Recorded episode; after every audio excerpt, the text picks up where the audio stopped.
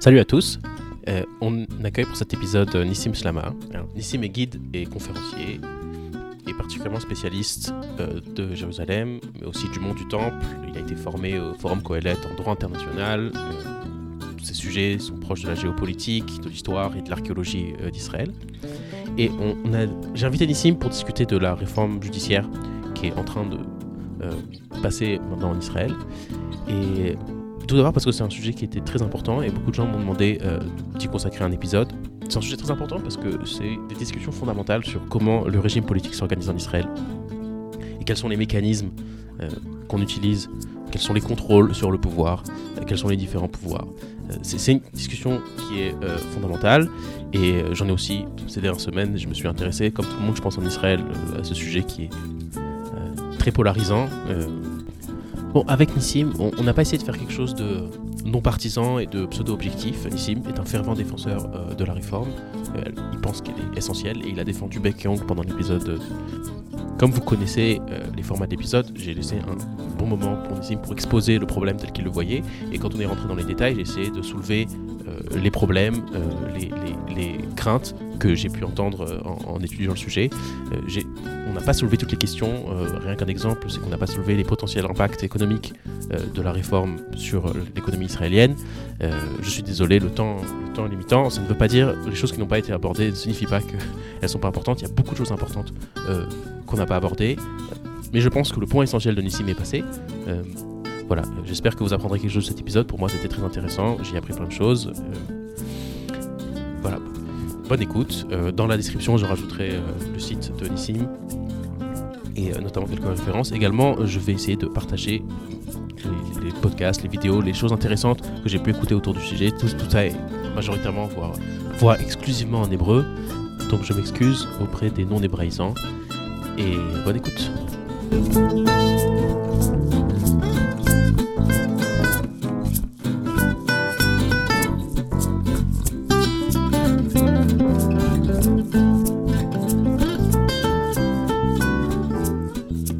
Boker Tov Nissim. Boker Tov, bonjour. Euh, bonjour, alors Nissim Slama, euh, merci d'avoir accepté cette invitation. Et euh, je t'invite pour faire le buzz. Voilà. Ok, cool, sans problème. Moi, j'aime faire le buzz. ouais, t'es aussi, t'es sûr. euh, on est aligné, c'est très bien. Voilà, alors, Nissim, je vais te présenter tout de suite. Je t'ai invité d'abord parce que je t'ai découvert dans un podcast que j'apprécie beaucoup qui s'appelle Alamash Maout, un podcast en hébreu qui est euh, administré par euh, quelqu'un qui s'appelle Tamir Dortal, pour qui j'ai fait la musique. Et, euh, et il t'a invité là-bas et je t'ai entendu en, en hébreu et j'ai entendu, il y a un accent français. Ah oui. je me suis dit, je me suis dit tiens, c'est ce gars-là est intéressant. Et euh, je t'ai invité pour parler de la réforme judiciaire qui est maintenant dans toutes les, euh, dans tous les, dans tous les titres, sur toutes les front pages, tous les qui fait euh, le buzz. Dire ça a fait le buzz. Alors, mais avant qu'on arrive à, à- à la réforme judiciaire, qu'on a essayé de décortiquer, essayer de, de- de comprendre de quoi il s'agit, est-ce que tu peux donner peut-être juste euh, te présenter, dire ce que tu fais et, et dire comment tu es arrivé à t'intéresser à ce sujet-là, euh, qui est euh, la problématique judiciaire des 30 dernières années en Israël? Ok. Alors, je vais pas tout raconter parce que sinon, ça fera tout un épisode. Ouais, ouais. Et en gros, et donc moi, je suis né en France, à Paris, et dans la communauté en France. Mon beau-frère est le président du consistoire. Et mes parents étaient dans la communauté, euh, rab- mon père était rabbin, etc. Et, et j'ai fait ma alia après deux ans d'études à Paris 1, le droit, à la Sorbonne. J'étais cinq ans et quelques au service militaire, en Israël, je suis officier. Et là, je vais bientôt recevoir le grade de major, c'est euh, au-dessus de capitaine, donc je suis content. Voilà, donc on peut, on peut même saluer déjà. Salut. Voilà, saluons. voilà, il y a un salut là en direct pour les auditeurs qui voient pas. Mais dans tous les cas, et après les, après l'armée, j'ai étudié l'histoire du peuple juif et relations internationales. Et j'ai évidemment commencé à faire aussi un peu de politique, puisque toujours c'était le truc, euh, et dans la famille, et, dans, et de manière générale, c'est le truc qui Ah, m'intéressait. c'est familial comme ça. c'est un peu familial, oui, c'est un peu familial. Mhm. On est un peu, on, on est un peu, on, on aime dans la famille ne pas être d'accord avec tout le monde. Donc même dans notre propre famille, on est, on est six frères et sœurs et je pense pas qu'on qu'il y a un repas familial où il n'y a pas une grosse dispute au niveau politique sur euh, voilà. Et on a, on pense pas tous la même chose, on a des opinions vraiment Mhm. différentes les uns des autres, mais dans tous les cas, moi je suis vraiment et- suis entré au Likoud très rapidement et je suis dans le sionisme libéral.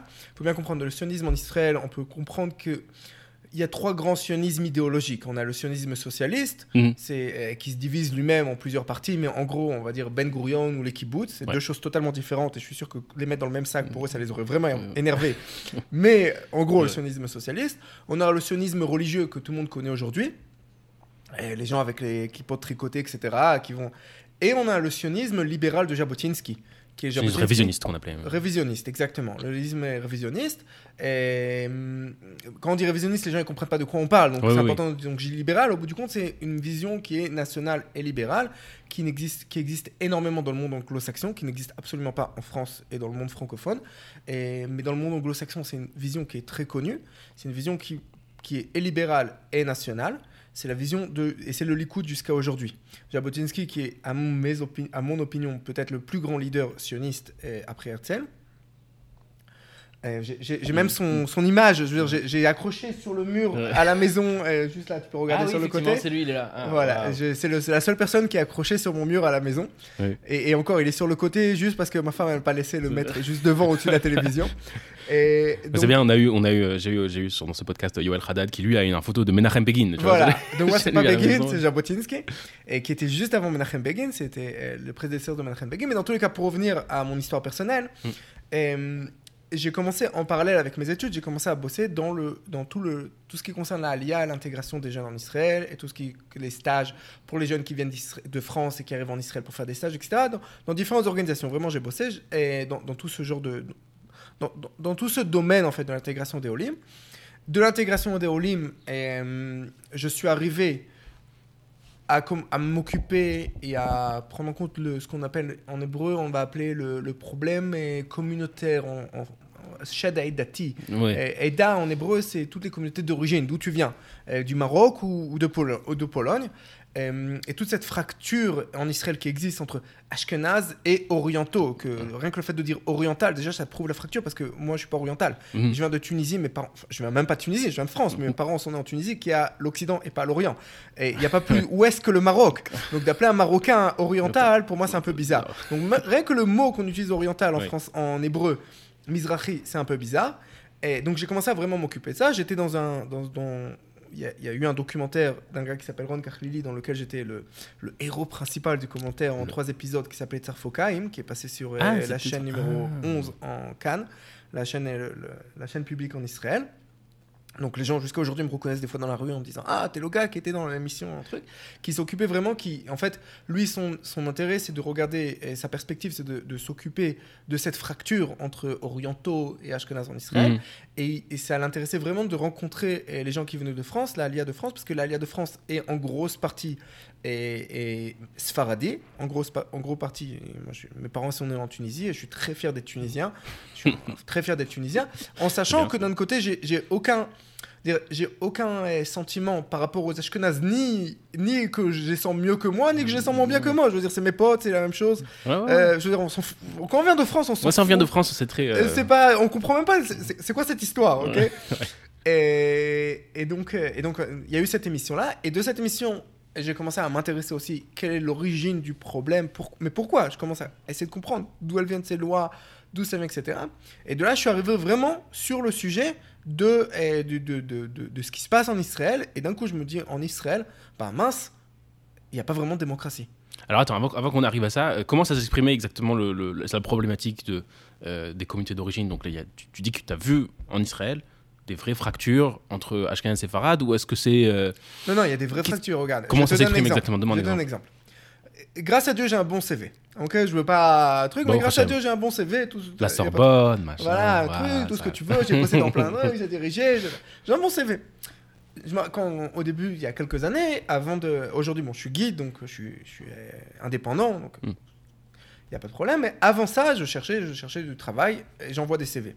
Je peux envoyer 10, 15, 20 CV avec mon nom, Nissim Slama. Nissim Slama en Israël. Si tu demandes à un gars dans la rue, c'est qui Nissim Slama Il va te dire c'est un mec qui répare des, des clims ou c'est un technicien, je sais pas moi, un technicien de la climatisation qui a à peu près une cinquantaine, soixantaine d'années. C'est le vendeur de marchand, c'est le marchand de fruits et légumes. Ok, c'est ça Nissim. Mhm. C'est ça Nissim Slama.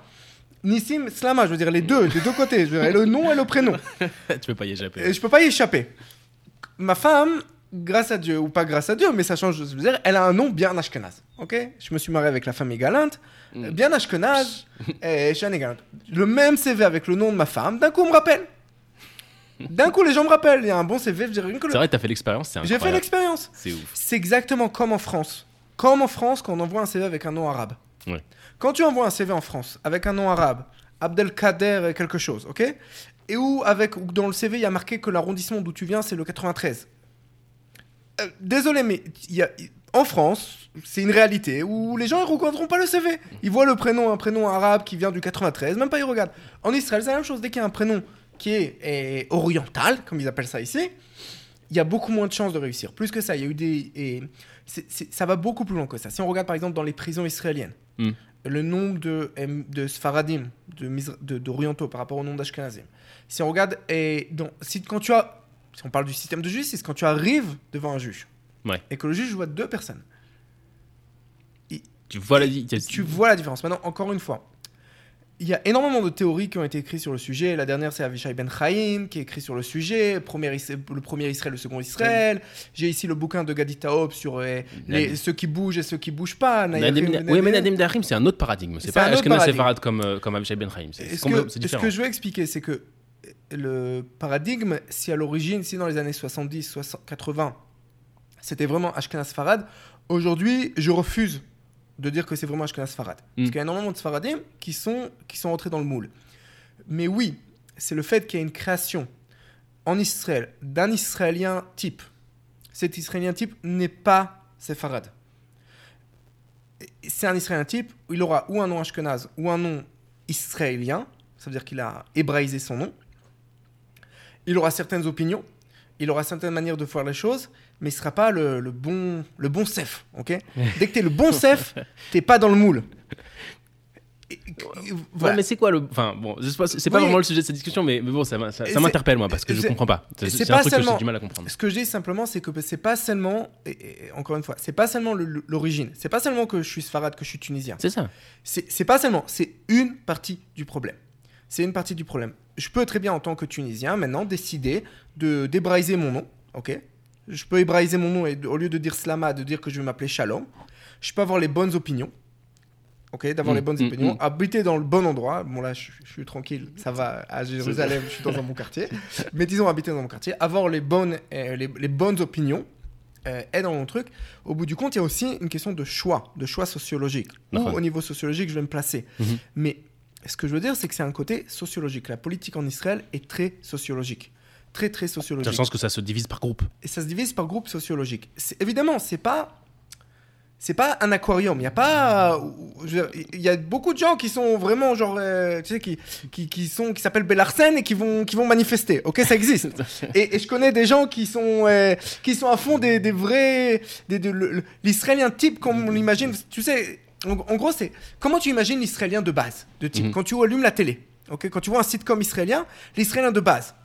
Alors il va être, euh, il va être très très euh, israélien si tu veux, avec un nom très hébreu ou ashkenaz, et il va parler sans het et aïn, sans l'accent euh, dur euh, des, des, séfaradim.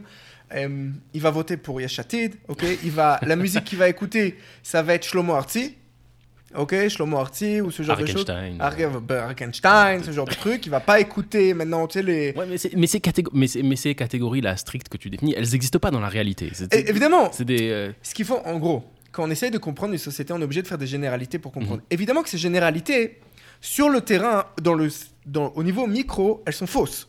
Mais quand je regarde au niveau macro, et que je vais dans les manifestations, la grande manif de 50 000, 100 000 bonhommes qu'il y avait lundi dernier, à Jérusalem contre la réforme judiciaire, et que je Mhm. regarde cette foule, et tu fais la moyenne. et que je fais la moyenne, ou même pas je fais la moyenne, je le regarde passer, ils sont tous les mêmes. Les mecs en débardeur qui viennent de, leur bureau de high-tech de Tel Aviv. Ils c'est sont ça tous les mêmes. Je suis passé là-bas, j'étais tout seul. Je me suis mis là à côté de chez moi, dans le, dans le carrefour de Nayot, pas très loin de chez moi, ok, à, une- à 200-300 mètres de chez moi. J'avais des milliers de personnes qui revenaient ou qui allaient à la manif ou qui revenaient de la manif. J'ai pris un panneau sur lequel je marquais la réforme, c'est la démocratie. Et j'ai fait, j'ai fait vraiment ce qu'on appelle une, une manif euh, unique. ok? Contre manif. Contre manif, mais tout seul. J'ai vu des milliers, de des milliers de gens passer devant moi.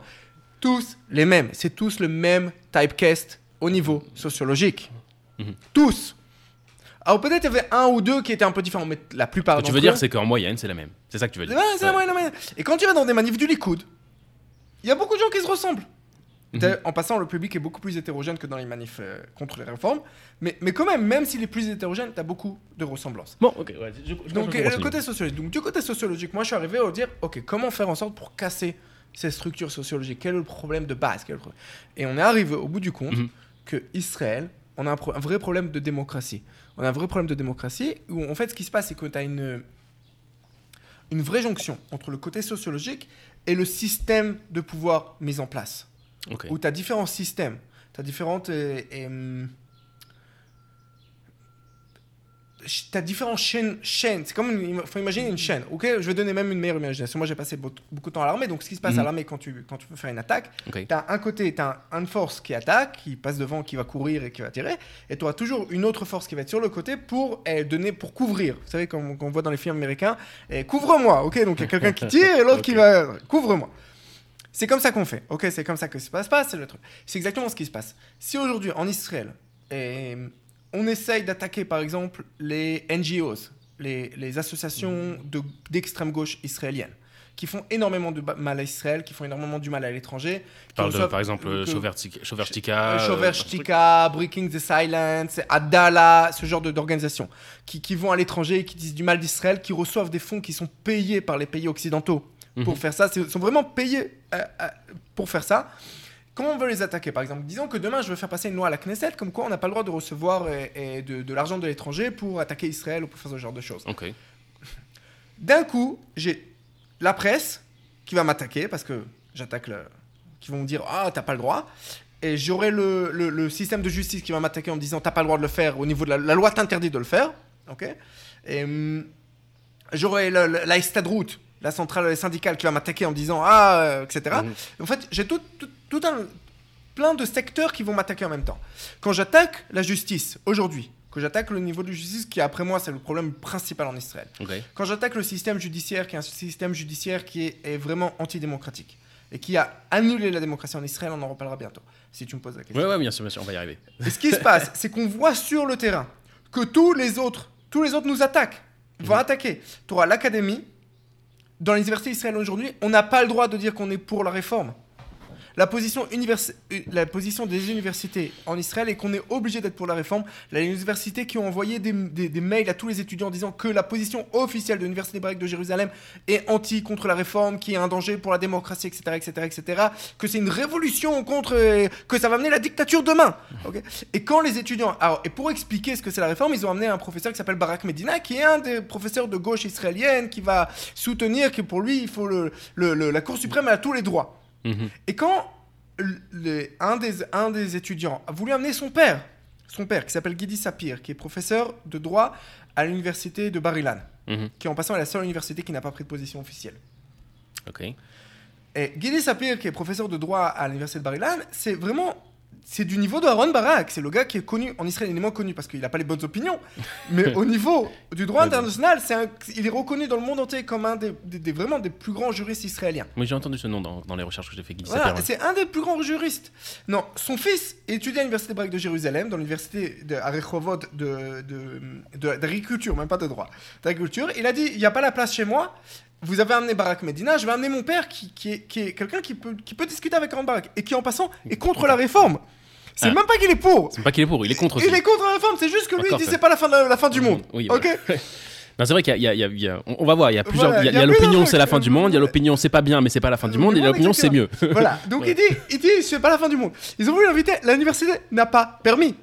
N'a pas Hmm. permis, il a dit, j'ai pas la place chez moi, est-ce que j'aimerais avoir une salle, j'organise tout, je veux juste avoir la salle de l'université, une classe, pour Hmm. pouvoir rentrer, faire rentrer mes amis. Et la position universelle de l'université, c'est pas du tout, on n'a pas le droit de faire parler quelqu'un qui est, qui est pour, qui soutient le- le- la réforme. Et hum, hier, Emrav Michael, la chef du parti travailliste, a dit à- euh, dans une conférence à Munich, a affirmé qu'en Israël, il y a la liberté d'opinion euh, sur le, dans, dans la loi, mais en fait, euh, on n'a pas le droit de donner une autre opinion qui n'est pas de droite populiste. C'est exactement le contraire ce qui se passe. Moi, je, me- je- je- je- Non. Des- Les gens, aujourd'hui, il y a, il y a ce qu'on appelle, en hébreu, il y a une- on appelle ça le, le- le- le carnet rouge. Le carnet rouge, il y a, avant les années 70, avant 77, Ouais. quand il y avait Mapai, le parti de Ben Gurion, Pinkas à Adam, le fameux. voilà, le fameux carnet rouge, tu n'avais pas le droit de, Tu avais besoin de faire partie du parti pour pouvoir. euh, d'être membre pouvoir du parti, avoir- pour pouvoir t'avancer, pour Avoir un boulot, avoir des choses, etc. avoir des. C'est ce qui se passe aujourd'hui. Quand t'es- si t'es pas pour la réforme, les gens dans les boîtes de high-tech ont peur de parler contre, pour la réforme. Et dans, dans l'université, je veux dire, dans les écoles, dans les écoles publiques, T'as les, Mm. les, les- les directeurs d'école qui sortent les gosses pour aller manifester contre la réforme et les, et profs qui sont, qui, qui, qui, qui sont pour ont, ont peur de parler. Ouais, non, mais il y a, il y a- il y a- bon, il y a une, question, une question de culture, mais bon, on est beaucoup mieux qu'à l'époque du Pinkas Adam. Aujourd'hui, on a des, à l'époque du Pinkas Adam, tu pouvais même pas avoir des systèmes alternatifs pour t'exprimer. Aujourd'hui, on est très content, on a des podcasts, on a des choses, Merci chacun pour a la chaîne et tout. Tu vois. Non, Merci bien sûr, Dieu bien pour sûr. Bien sûr, ça c'est la vraie que démocratisation. même sur Internet, on voit aujourd'hui sur Facebook qu'il y a énormément de censure. On voit sur Twitter qu'il y a de la censure. Même sur WhatsApp. Même sur WhatsApp. Il y a des comptes qui sont, qui sont effacés. Ouais, il y a eu l'histoire de, de Benvir, on en a effacé le Vere, truc. et eu là, ça. il y a quelques. Il y a eu des histoires, mais bon, ça, ça je, faudrait rentrer dans les détails de, de ces trucs technologiques parce que c'est plus compliqué. Pour quelqu'un qui, qui travaille encore dans la high-tech, euh, qui travaille encore dans la high-tech, je- c'est des choses qui sont complexes. Pour Twitter, il y a eu, eu, l'histoire très intéressante des Twitter Files et tout, machin. Comment, bon, c'est, mais, mais je pense que c'est, que c'est moins, le, Non, moins le sujet de cette conversation. La preuve, c'est qu'on est dans ce podcast. Ouais. Je, suis pas en train de dire, je suis pas en train de dire c'est la fin du monde et je suis pas en train de dire je peux pas m'exprimer. Hmm. La preuve, c'est qu'on est dans ce podcast. Après, bon, je suis pas une, une grande image de, Voilà. de- de la scène du média Mais au bout du franco-israélien. compte, mais- au bout du compte, c'est sûr que qu'il y a des systèmes alternatifs. Ouais. Mais si je regarde maintenant, une bonne partie de la population ne regarde pas Internet et est alimentée par les chaînes publiques, par les chaînes de télévision. Mm. Les trois chaînes publiques de télévision. Moi, je dis, c'est qu'il y a concurrence déloyale. C'est-à-dire que le fond- les, fonds, les fonds du contribuable sont, sont dirigés vers C'est pas des le chaînes fond qui des vont- contribuables. Si, maintenant, si je regarde par exemple tous les, mais- tous les qualités du- d'un pays démocratique, le- l'audiovisuel en Israël n'est pas libre. Il n'y a pas de concurrence libre dans l'audiovisuel. Dans l'audiovisuel. Si je veux faire une chaîne de télé aujourd'hui, Tu. Je, je dois demander une autorisation et que l'autorisation me dit exactement qu'est-ce que je dois avoir dans la chaîne de télé. Et plus que ça, par exemple, dans les chaînes numéro 12 et 13, qui sont censées être des chaînes privées, la société, les, les infos, sont à part dans les chaînes et le propriétaire de la chaîne n'a pas le droit de se mêler de ce qu'il y a dans les infos. Et les infos sont sous la responsabilité de l'État, Hmm. de ce qu'on appelle l'autorité de la chaîne numéro 2. Ok, malgré que c'est aussi la chaîne numéro 13, mais ça change absolument rien. Et dans tous les cas, et ce qui se passe, c'est qu'ils n'ont pas le droit de dire. Mm. Dans, dans, le, dans, le, dans la chaîne publique, la chef de le- le- la, la présidente du directoire de la chaîne publique, c'est la présidente de la Cour suprême. Et c'est elle qui peut décider qui peut rentrer dans les infos qui rentre pas dans les infos, etc. Attends, Esther Hayout, qui est la présidente de, de la Cour suprême, c'est aussi la présidente de la chaîne 13. Elle n'est pas la présidente de la chaîne 13, Qu'est-ce mais il y a un en fait, ce qui se passe, c'est qu'il y a un y comité a directeur, un comité, un comité de board, direction, un board, ouais. un board, et elle est la présidente du board. Elle est la présidente du board. D'après la loi. d'après la loi. Ouais. C'est c'est funky ça. C'est funky, ok? Donc dans tous les Surtout cas, quand on parle de séparation des pouvoirs, mais voilà, c'est funky, surtout quand on parle de séparation des pouvoirs. intéressant. Ça, je le C'est savais le seul, pas. c'est le J'ai seul appris pays au monde où quand on veut, privat- veut privatiser et libérer l'audiovisuel, on dit c'est la fin de, de- la fin de, de- de la liberté d'expression. Hmm. C'est un ridicule. C'est vraiment ridicule. Mais dans tous les cas, Hmm. ce que je veux dire, c'est que mon parcours, en gros, pour revenir à un truc, parce Ouais. qu'on a fait énormément de, On a fait de, de parenthèses, on est, on est de, bifurcation, ouais, j'ai du mal à le dire. Et je suis un peu dys- dyslexique, dyslexique, comme on dirait. Donc, en tous les cas, on a fait énormément de bifurcation, mais l'idée de base, c'est que du système, du, du problème, en fait, euh, on va dire, de, des com- communautaristes en Israël, je suis arrivé au système, au problème sociologique, et du, système, du problème sociologique, on est arrivé au problème de fond, qui est et comment les institutions israéliennes sont formées, Mhm. comment elles fonctionnent? Elles fonctionnent de manière à empêcher, en fait, au niveau sociologique et au niveau démocratique, à empêcher ces changements, à empêcher le fait que demain, la sociologie arrête d'avoir un rôle en Israël. Et dans un pays démocratique, pour moi, la sociologie n'a pas à avoir de rôle. C'est-à-dire, le groupe auquel tu appartiens n'est pas censé euh, dicter euh, tel ou tel, euh, tel ou tel, je sais pas, outcome, j'ai envie de dire en anglais, euh, Exactement. De, de, de, de ton existence. Pas, Ce qui se passe en Israël, c'est qu'on a un système qui ressemble beaucoup au mais, mais ça, dans, bon, ça dans, dans la réalité, c'est faux parce que les groupes auxquels tu t'a- t'accroches, ils viennent avec une culture et ces cultures, elles sont pas force, elles sont, elles sont pas toutes adaptées à la culture dominante ou à, à la ou au setting économique dans lequel tu trouves. Tu vois, c'est Exactement. pas- Mais il n'y a pas de culture dominante. C'est exactement le truc en Israël. C'est qu'il y a une culture dominante qui représentait une majorité de la population jusqu'à quelques années et qui aujourd'hui ne représente pas une majorité de la population. La culture dominante israélienne, l'israélien de base, l'israélien type qu'on parlait tout à l'heure, à Tsabar. Ouais. barre, voilà, l'israélien type, celui qu'on voit à la télé. Un peu, c'est comme si tu veux, quand tu imagines l'américain type de quoi tu imagines? Tu imagines le WASP, ok? Ouais. Blanc, anglo-saxon, etc. Protestant. C'est le WASP. Le WASP, l'équivalent du WASP, WASP israélien. Qu'en hébreu, il y a des les sociologues à l'époque, ils utilisent le terme achoussal. Mhm. Ashkenazi, et, mais Chiloni, et donc Ashkenazi, séculier, pas religieux, et, mais socialiste et, euh, et, et sioniste, ok? Ok. Ok, c'est- l'israélien de base qu'on imagine. aujourd'hui représente une minorité dans le pays. Le pays est beaucoup plus hétérogène que ce qu'il était il y a 20 ans, il y a 30 ans, il y a 40 ans. Ok. Et, et le problème, c'est que ces gens-là ne sont pas prêts, souvent, pas tous, hein, mais ils ne sont pas prêts à accepter la nouvelle réalité.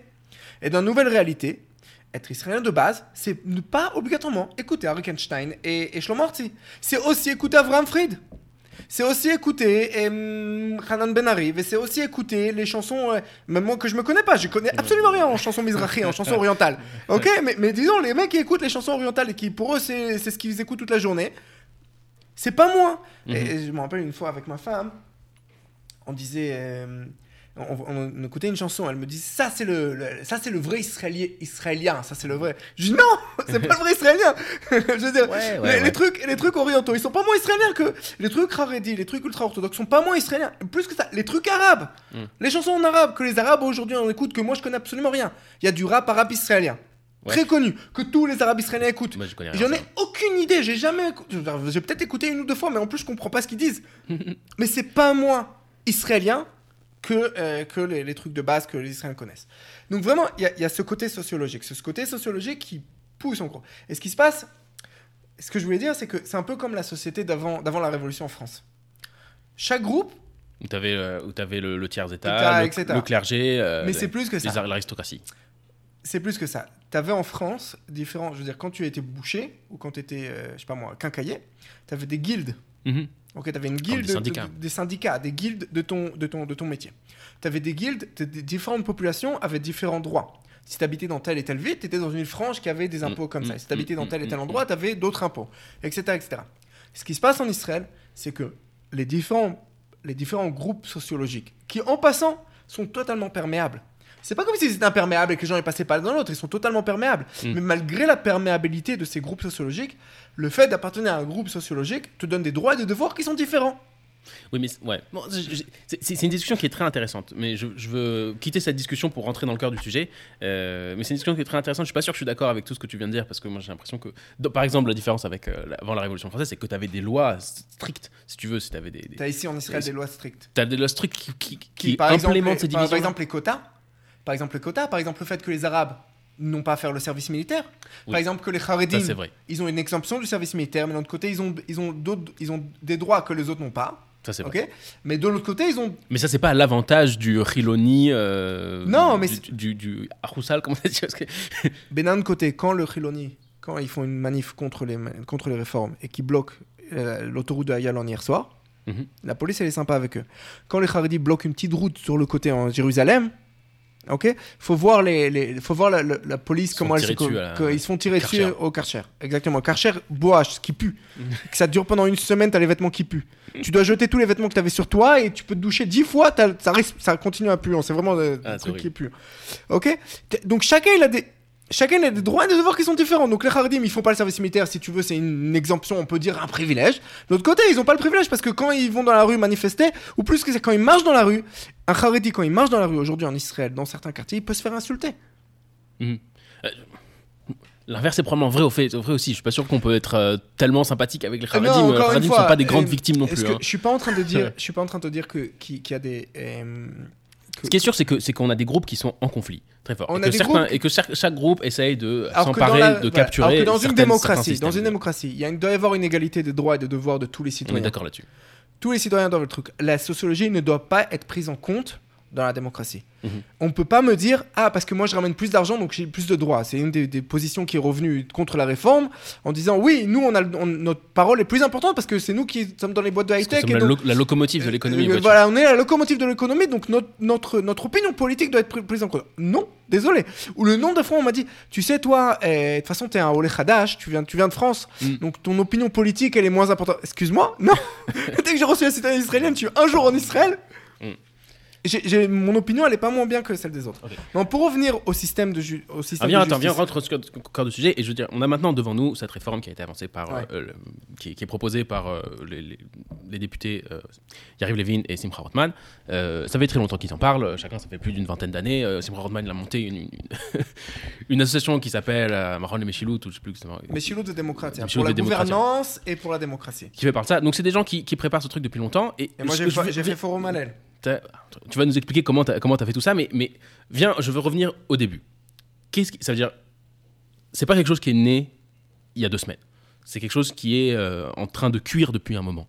Euh, en train de cuire. Et, et je veux, pour les auditeurs, viens, on reprend au début. Qu'est-ce qui s'est passé dans les années 90 Euh, Ce qu'on appelle, ce qu'on Ok, appelle un truc lama perachrokatit, c'est-à-dire, je La révolution la constitutionnelle. révolution constitutionnelle qui est associée avec, Aaron, avec euh, le président du- de la Cour suprême, Aaron Barak. Qu'est-ce qui s'est passé et comment on en est arrivé là où on est aujourd'hui? Est-ce que tu peux juste faire rapidement une On va essayer. petite explication On de va essayer de faire une explication. Ok. En gros, ce qui se passe, c'est comme ça. Et, euh, dans un dans un système, on est dans un système politique de common law. Il y a deux systèmes, euh, il y a deux systèmes de justice dans le monde. Mhm. Le droit civiliste qu'on connaît en France, on Mhm. peut l'appeler aussi continental ou civiliste romano, qui est lui-même divisé en plusieurs branches, etc. Mais en gros, le droit civiliste qu'on a en France. En Israël, on fonctionne pas du tout, du tout, du tout d'après le même droit. On fonctionne d'après le droit du common law. Common law, c'est le droit brit- britannique à l'origine. Mhm. Le droit britannique à l'origine fonctionne de manière totalement différente. Il n'y a pas différentes cours, il n'y a pas de système administratif d'un côté, de système et- et de justice et, et pénal et, et- et civil de l'autre et constitutionnel. Tout est dans le même système de justice. L'État est en gros est un acteur comme un autre dans le système de justice. Quand tu arrives devant, une, cou- devant la cour, une cour de justice, comme moi je peux être un acteur devant la cour de justice, l'État peut être un acteur. Donc en gros, si je fais la différence, et je le fais ça pour les auditeurs, parce que c'est des choses qui sont importantes de comprendre, je sais que, que je suis vraiment moi à la base, mais, mais c'est important. Viens, on revient aux bases. Je pense que viens, on fait ça vraiment, fondamental. vraiment Je vais essayer au- de. Aux bases du- de la base. Ouais. Le droit est divisé en plusieurs branches. On a le droit pénal, c'est l'État contre moi. J'ai tué quelqu'un, l'État m'accuse, elle me dit T'as tué quelqu'un. Mhm. J'ai le droit civil et, et, où c'est moi contre quelqu'un d'autre. Tu m'as volé, tu- je sais pas moi, on a fait un accord euh, de, de, de- on a deux boîtes qui ont fait un accord entre eux et une qui a volé à l'autre qui a pas fait, qui a fait un problème. Ok? Donc on a le, le c'est une personne contre une autre Les personne. conflits, les conflits, les conflits, litiges, les euh, litiges, entre- conflits entre des personnes sociales ou des, des Mhm. individuels. Mhm. Très bien. On a le droit administratif où c'est moi contre l'État. Ok. L'État a fait quelque chose qui est- qu'on n'a pas le droit d'après la loi. Le flic m'a arrêté dans la rue alors qu'il n'a pas le droit de m'arrêter dans la rue. Il est rentré dans ma maison, il m'a fouillé sans ordre du- d'un juge, par exemple. Et on a le droit constitutionnel qui est totalement aucun rapport. C'est le, le- c'est en fait l'État contre la Constitution ou la Constitution contre l'État. C'est le peuple contre l'État. entre guillemets. C'est même plus le peuple contre l'État. C'est de dire voilà, on a une Constitution. Le, le- ce que fait l'État est contre la Constitution, ou on parle d'un arrêt, ou on parle d'une décision, ou euh, même Mm. d'un- d'une loi qui allant contre la Constitution. On va devant une cour spéciale en disant voilà, c'est anticonstitutionnel, donc il faut annuler la décision parce que la Constitution est au-dessus des lois. Ok. Ça, j'ai pas besoin d'expliquer qu'une Constitution est au-dessus des lois. Non, dans un pays common law, de manière générale, le système de justice est unitaire. Il n'y a pas administratif, constitution, etc. Il y a un seul système de justice Mhm. des, des- avec différentes branches. Donc euh, en Israël, on a Bet Mishpat Shalom, c'est le, le- le, le- le- les cours de justice dans les villes, dans les petites Mhm, villes où c'est mhm. un juge. Ensuite, on a le, sect- euh, c'est sectoriel où c'est trois juges. Et ensuite, on arrive directement à la Cour suprême. La Cour suprême sert aussi de cour administrative. Quand elle sert de cour administrative, elle change son nom. Elle s'appelle plus Cour suprême. Elle s'appelle la Cour de pour la pour Beddin Gavol et Tzedek, la haute cour De justice. de justice. Ou Tzedek, c'est pas vraiment justice, c'est euh, d'avoir de- d'être juste, si tu veux. C'est un peu le même terme que Tzedaka.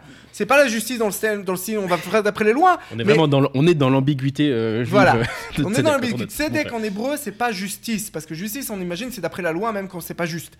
Tzedek en hébreu, ça veut dire que ça doit être juste. Juste. Que c'est quelque chose de bien. Ok, frère. ça- Tu peux dire entre moral et légaliste. Le fait que la Cour de suprême, sous Cour de suprême israélienne est devenue Bagatz, c'est sa propre décision. C'est pas la loi qui a décidé. Alors, il n'y a aucune loi. Il n'y a aucune loi qui dit comme quoi la Cour suprême est aussi Cour administrative.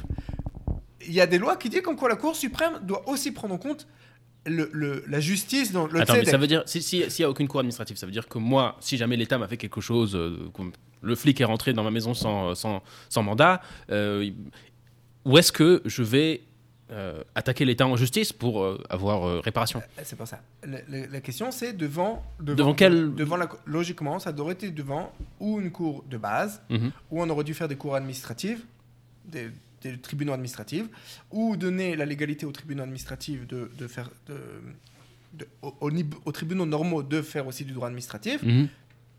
Mais ce qui se passe, c'est que la Cour suprême, dans un acte qui a été accepté par la Knesset, et qui Ok. est après, les lois après ont pris ça en compte, Mhm. Donc les lois prennent ça en compte. Ça, ça date de quand ça? C'est- Et c'est déjà de- depuis le début de l'État, des années Ah, depuis 50. l'État. Donc depuis le début de l'État, euh, la Cour Voilà. suprême dit en fait, je vais être aussi le. Je suis aussi la Cour administrative parce qu'il n'y a pas de Cour administrative. En passant, Bah, c'est- c'est- c'est- c'est cette, cette décision n'est pas une mauvaise décision. pas une mauvaise obligatoirement. décision. Ça me semble, moi, ça me semble raisonnable. Enfin, C'est- pas- un manque sérieux. C'est raisonnable d'un côté, mais de l'autre côté, faut trouver aussi la limite. Il faut que les gens sachent ok. ses limites. ok.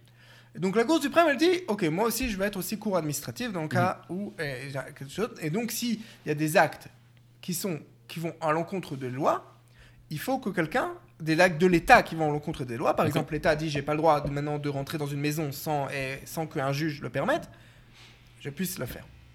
Ça, c'est au niveau. Au niveau du droit constitutionnel, on n'a pas de constitution. Il a fait. Dans un État qui n'a pas de constitution, il n'y a pas de droit constitu- constitutionnel. C'est tout. Il n'y a, pas- il y a pas photo. C'est tout. Il y a pas... Le reste, n'est- il y a pas... c'est pas plus compliqué que ça. Tu pas de constitution, pas de droit constitutionnel. Les lois sont les lois. La Knesset en Israël est en même temps une cour, et en même temps, pas une cour, un parlement de loi qui fait les lois, Mhm. et en même temps une constituante. La Knesset, la première Knesset a été votée pour faire une constitution.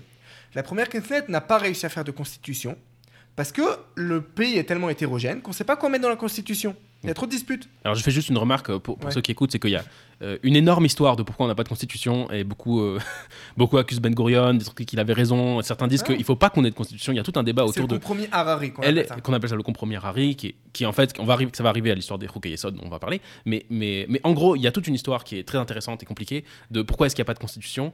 Et il y a encore un débat aujourd'hui, euh, je- que, que- que- en faisant pas mal de recherches pour l'épisode et aussi en général, j'ai découvert qu'il y a beaucoup de gens qui pensent qu'on ne devrait pas avoir de constitution. On devrait être comme euh, la, l'Angleterre. la majorité pense qu'il ne faut pas avoir de constitution. Si tu fais demain euh, un, un sondage en Israël, tu demandes est-ce qu'il faut avoir une constitution ou pas, la majorité des gens diront on ne veut pas de constitution.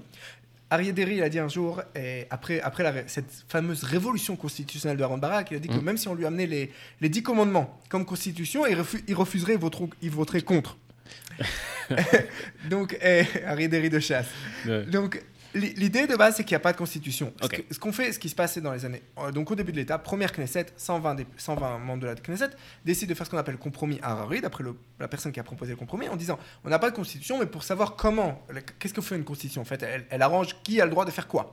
Ok, qui Mhm. fait quoi arrange les, les- les relations entre, entre, on les entre différents les pouvoirs. Exactement. Des relations entre les différents pouvoirs. Une constitution, c'est pas des, c'est pas une question. C'est avant tout, avant tout les relations av- entre les pouvoirs et beaucoup moins le côté, euh, on va dire, des valeurs. Quelles sont les valeurs de l'État Ok, Mhm. ça c'est dans la plupart des constitutions, les valeurs, c'est pas tellement important. Ouais. Et même quand on parle de valeurs, c'est vraiment pour des choses claires. T'as le droit de faire ça, t'as pas le droit de faire ça. Ok? Ouais, il y a- l'exemple de la Constitution des États-Unis, tu as ce qui s'appelle, euh, je sais plus comment, The Bill Bill of Rights. The Bill of Rights qui, qui définit un certain nombre de droits auxquels l'État n'a pas le droit de toucher. Qu'est-ce que ça veut dire? Ça veut dire que tu des- n'as pas le droit de passer des lois qui vont contre ces droits On fondamentaux. l'exemple du Bill of Rights, qui est un excellent, un excellent exemple. Mhm. Le Bill of Rights parle de loi. Il dit il faut à tout prix qu'il y ait un jury. Chaque personne a le droit à un jury. Mhm. J'ai pas le droit de rentrer dans une maison. L'armée n'a pas le droit de rentrer dans une maison et d'arrêter des gens, utiliser des trucs, etc.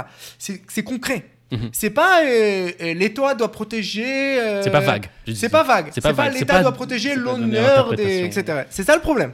C'est pas vague. Une constitution, même quand elle donne des droits, elle donne des droits concrets. Mhm. T'as pas le droit de faire ça, t'as le droit de faire ça. Ok.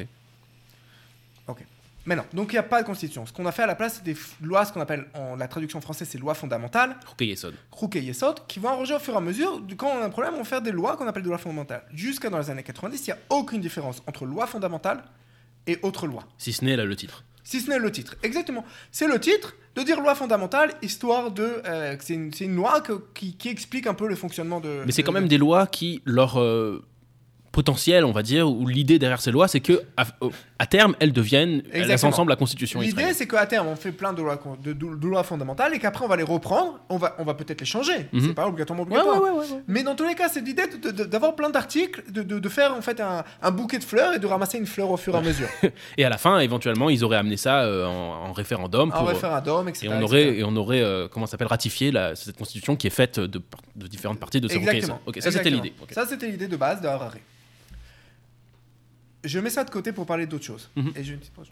Vas-y, vas-y, on fait une pause. Donc après, tu coupes une petite seconde. Ok. Donc je vais faire une petite pause pour arrêter un peu de parler de la, de, eh, de- de la Constitution et des lois fondamentales et, et de leur rapport à aux Mhm, lois mhm. normales, pour parler de deux, trois petites autres différences avec les autres pays du common law. Ok. Donc on dit première différence, il n'y a pas de constitution, c'est la même chose qu'en Nouvelle-Zélande, la même chose qu'en Angleterre, et on n'a pas de constitution, donc il n'y a pas de loi constitutionnelle. Mais la deuxième chose, c'est que contrairement à tous les pays démocratiques au monde, au monde, Mhm. on n'a pas de jury dans le système pénal. Le système de jury n'existe pas en Israël. On est le seul pays au monde où il n'y a pas de jury. Qu'est-ce que ça veut dire concrètement? Concrètement, si, dans tous les pays du monde, quand tu fais un crime, Mhm. pas obligatoirement. Aux États-Unis, par exemple, c'est dans le Bill of Rights qu'on vient de parler. Mhm. C'est n'importe quelle cour de justice, tu as le droit de demander un jury. Non, tu as le droit de demander. C'est pas obligatoire, mais tu as Ah. le droit de demander. Ok, tout le monde a le droit de demander un jury. Dans le système pénal, c'est obligatoire. Le système pénal, ça veut dire que j'ai fait un crime. C'est l'État contre moi. Mhm. J'ai fait quelque chose que l'État interdit, j'arrive devant, devant la justice. Mhm. En France, c'est la cour d'assises où c'est la cour d'assises fonctionne que pour les crimes dont la, la peine est de plus de 10 ans de prison, etc. Mhm. Mais dans tous les cas, pour les crimes graves, on, a, on arrive devant un jury. C'est-à-dire, on choisit un certain nombre de personnes, de manière générale, ça va être 12 dans le monde, mais pas obligatoirement, et, et de, de citoyens qui sont choisis au hasard. Après, il y a tout un système où, en général, on choisit plus. Aux États-Unis, par exemple, on choisit beaucoup plus. Et, le, le, le- parquet a le droit d'éliminer un certain nombre, le, défendant a le droit d'éliminer un certain nombre, jusqu'à qu'on arrive en fait à une composition, à une représentation de la société. Et c'est ces gens-là qui vont juger. Le juge est là pour un peu guider. C'est un peu le- un chef Donc c'est pas d'orchestre. le juge qui donne la décision de justice à la fin, c'est le jury qui décide. C'est le jury qui donne. Maintenant, différentes possibilités. Par exemple, aux États-Unis, souvent le jury va dire coupable ou, eh, ou pas, Mhm. et le juge va décider de la punition. En France, dans la cour d'assises, c'est le jury qui décide de la punition. Mhm. C'est le jury qui dit, il faut, lui, il doit arriver 13 ans de, de- 13 ans de- de- de- 13 ans de prison ou 15 ans de prison. Mais c'est le juge qui dit, le juge il dit voilà ce que tel crime va donner, il va donner la le loi, juge il est là il va pour expliquer la loi, pour organiser, pour, pour gérer le truc. En Israël, il y a que les juges qui décident tout. En Israël, il n'y a que les juges qui décident de tout. Même quand tu fais un crime, même quand tu fais tout, il n'y a que les juges qui décident de tout. Pour les Israéliens de base, ils comprennent pas pourquoi il faudrait avoir un jury parce qu'ils ont tellement l'habitude, ils ont tellement grandi dans ça qu'ils ne Mm, comprennent pas. mm. Les Bah, raisons, sont, les raisons sont historiques. Les Britanniques ne faisaient pas confiance à des jurés qui sont issus des Juifs et des Arabes en disant les Juifs ils vont toujours exempter les Juifs et accuser les Arabes et les Arabes ils vont toujours faire le contraire. et quand on arrive au début de l'État, le- le- le- l'excuse qui a été donnée, j'utilise ça, je dis excuse parce que pour moi c'est une très mauvaise excuse, les gens ils font déjà des millouis, ils font déjà des réserves mil- militaires, donc tu vas pas les emmener en même temps être jurés, qui c'est comme des réserves militaires. Aujourd'hui on a vir- 0,5% de la population qui fait des, des services militaires, 1,5% de la population Mhm. qui fait, qui fait sa période de réserve. Ok? Moi je fais partie en tant qu'officier de réserve, je fais partie d'un demi pour cent de la population. Donc donc il n'y a aucune raison. Le fait est que les juges jugent de tout, ça, ça leur donne un grand pouvoir. Maintenant, les juges en Israël, 80% d'entre eux sont, viennent du parquet. Parce que dans le système common law, contrairement au système civiliste, dans le sy- en France, pour devenir juge, je fais des études de droit et je suis orienté vers Mhm. la justice. Mhm. Et c'est pas les juges administratifs qui sont un autre parcours totalement différent, qui font l'ENA, qui font le parcours administratif. Ouais. Et c'est pas les juges de la Cour constitutionnelle qui sont aucun rapport, qui sont choisis Qui dans sont les choisis. universités. C'est des anciens politiques, les gens de la Cour. C'est des anciens politiques, etc. Laurent Fabius, Exactement. C'est pas du tout. Dans le système de common law, les juges, c'est des anciens avocats. Et, Ouais. en Israël, des avocats du parquet, 80% d'entre eux. Donc c'est des gens qui viennent, qui, qui arrivent au parquet, donc la, la tout en hébreu, et puis ensuite ils font leur chemin et ils deviennent juges. Et ils deviennent juges.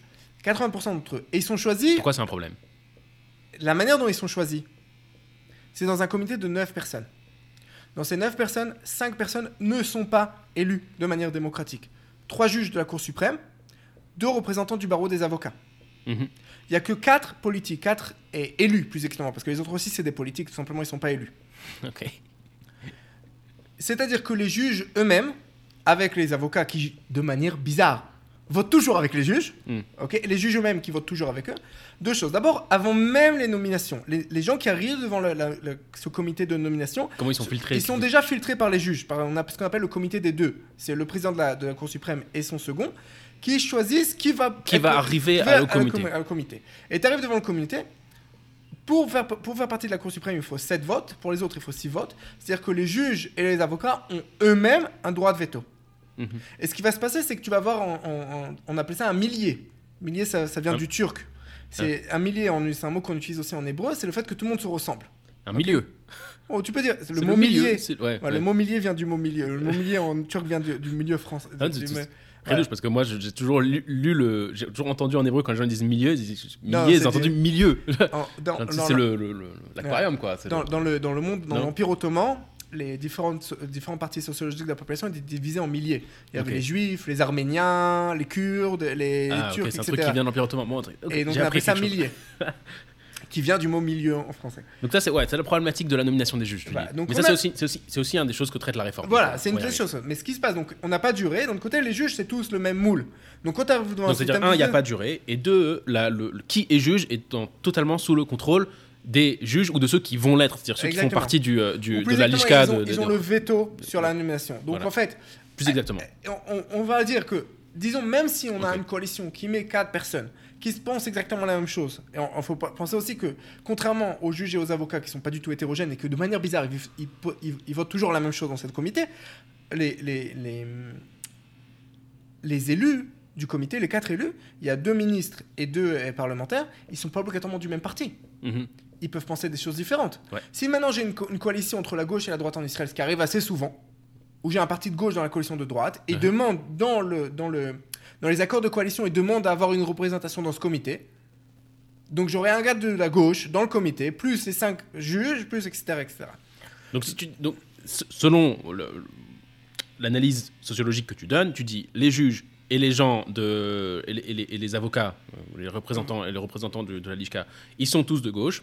Et euh, il y a, si jamais il y a un truc de, il y a une coalition droite-gauche et qu'il y a quelqu'un à gauche, ça fait que la majorité est tout le temps à la gauche. Donc, C'est-à-dire que tous les juges sont de gauche, en fait. Non, faut- en fait, on a deux problèmes. de On a deux problèmes qui se, qui se conjuguent. Et après, je reprendrai euh, le- le- de- depuis le départ, depuis le début de l'État. Mm.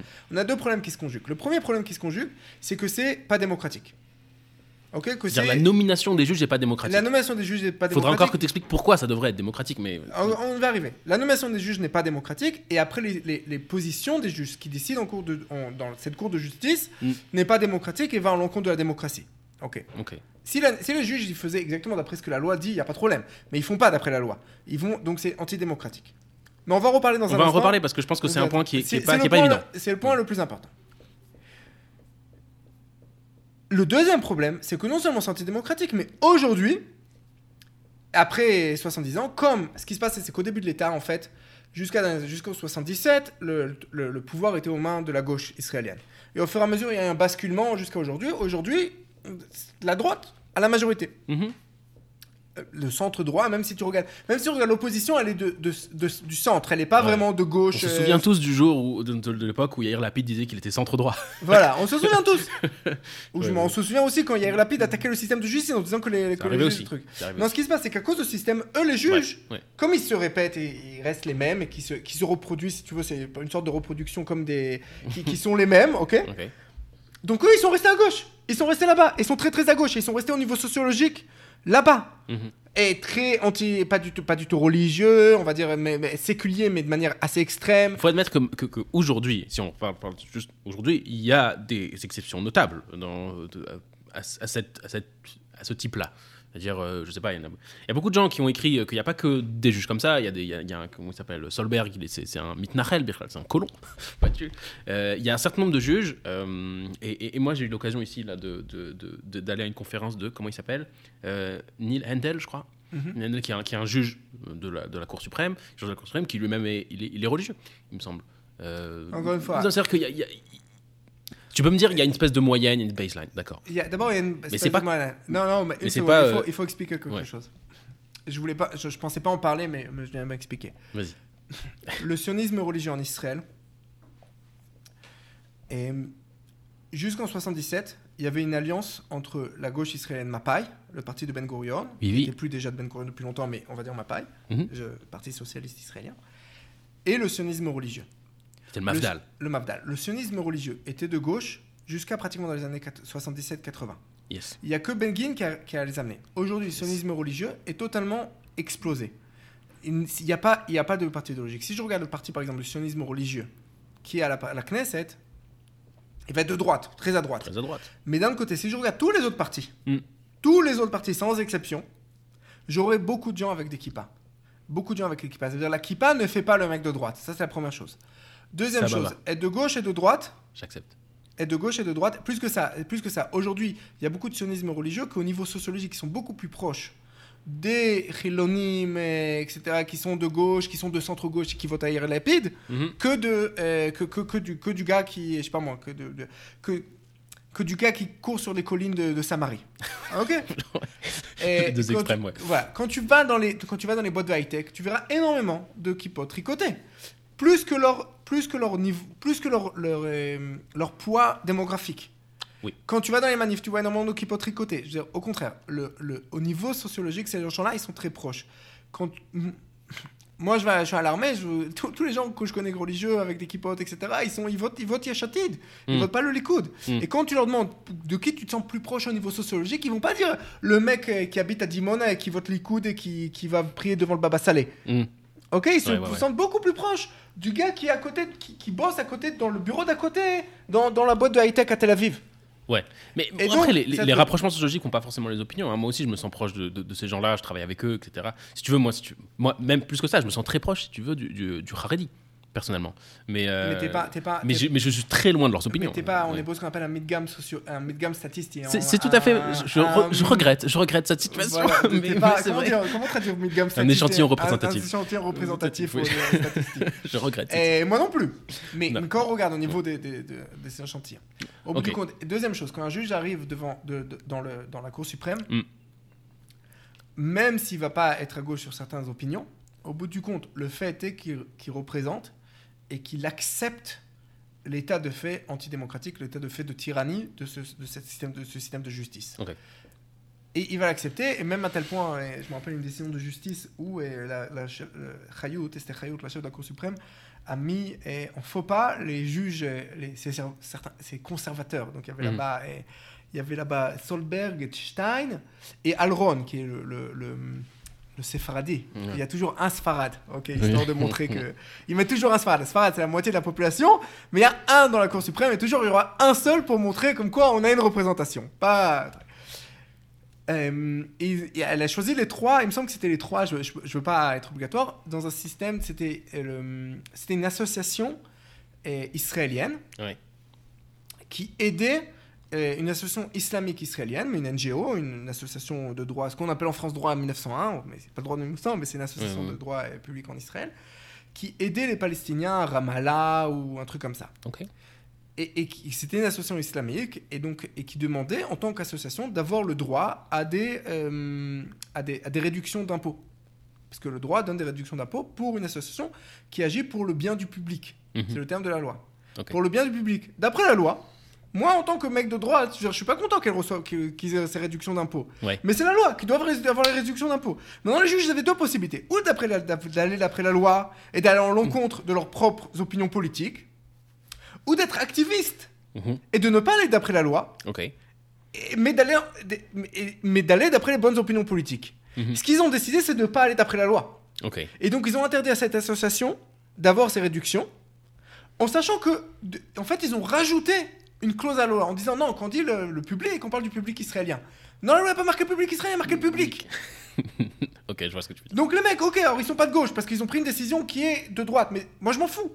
Je veux qu'ils aillent d'après la loi. La loi, elle doit être changée à la Knesset. Mhm. Ok. Donc les deux problèmes en fait ils se conjuguent. D'un côté qu'ils sont de gauche, mais de l'autre côté que c'est pas démocratique. Donc même s'ils étaient tous de droite, ils étaient tous d'après mes propres opinions, j'aurais quand même manifesté, j'aurais quand même voulu Qui est un, qui est un qu'il y, ait un- changement, qu'il y ait une réforme. Donc pour reprendre ce qui s'est passé au début de l'État. Donc deuxième chose, donc on n'a pas de jury. Ok, Mhm. on n'a pas de jury, c'est les juges qui décident de tout. Maintenant à part ça, dans tous les pays, il faut un parquet.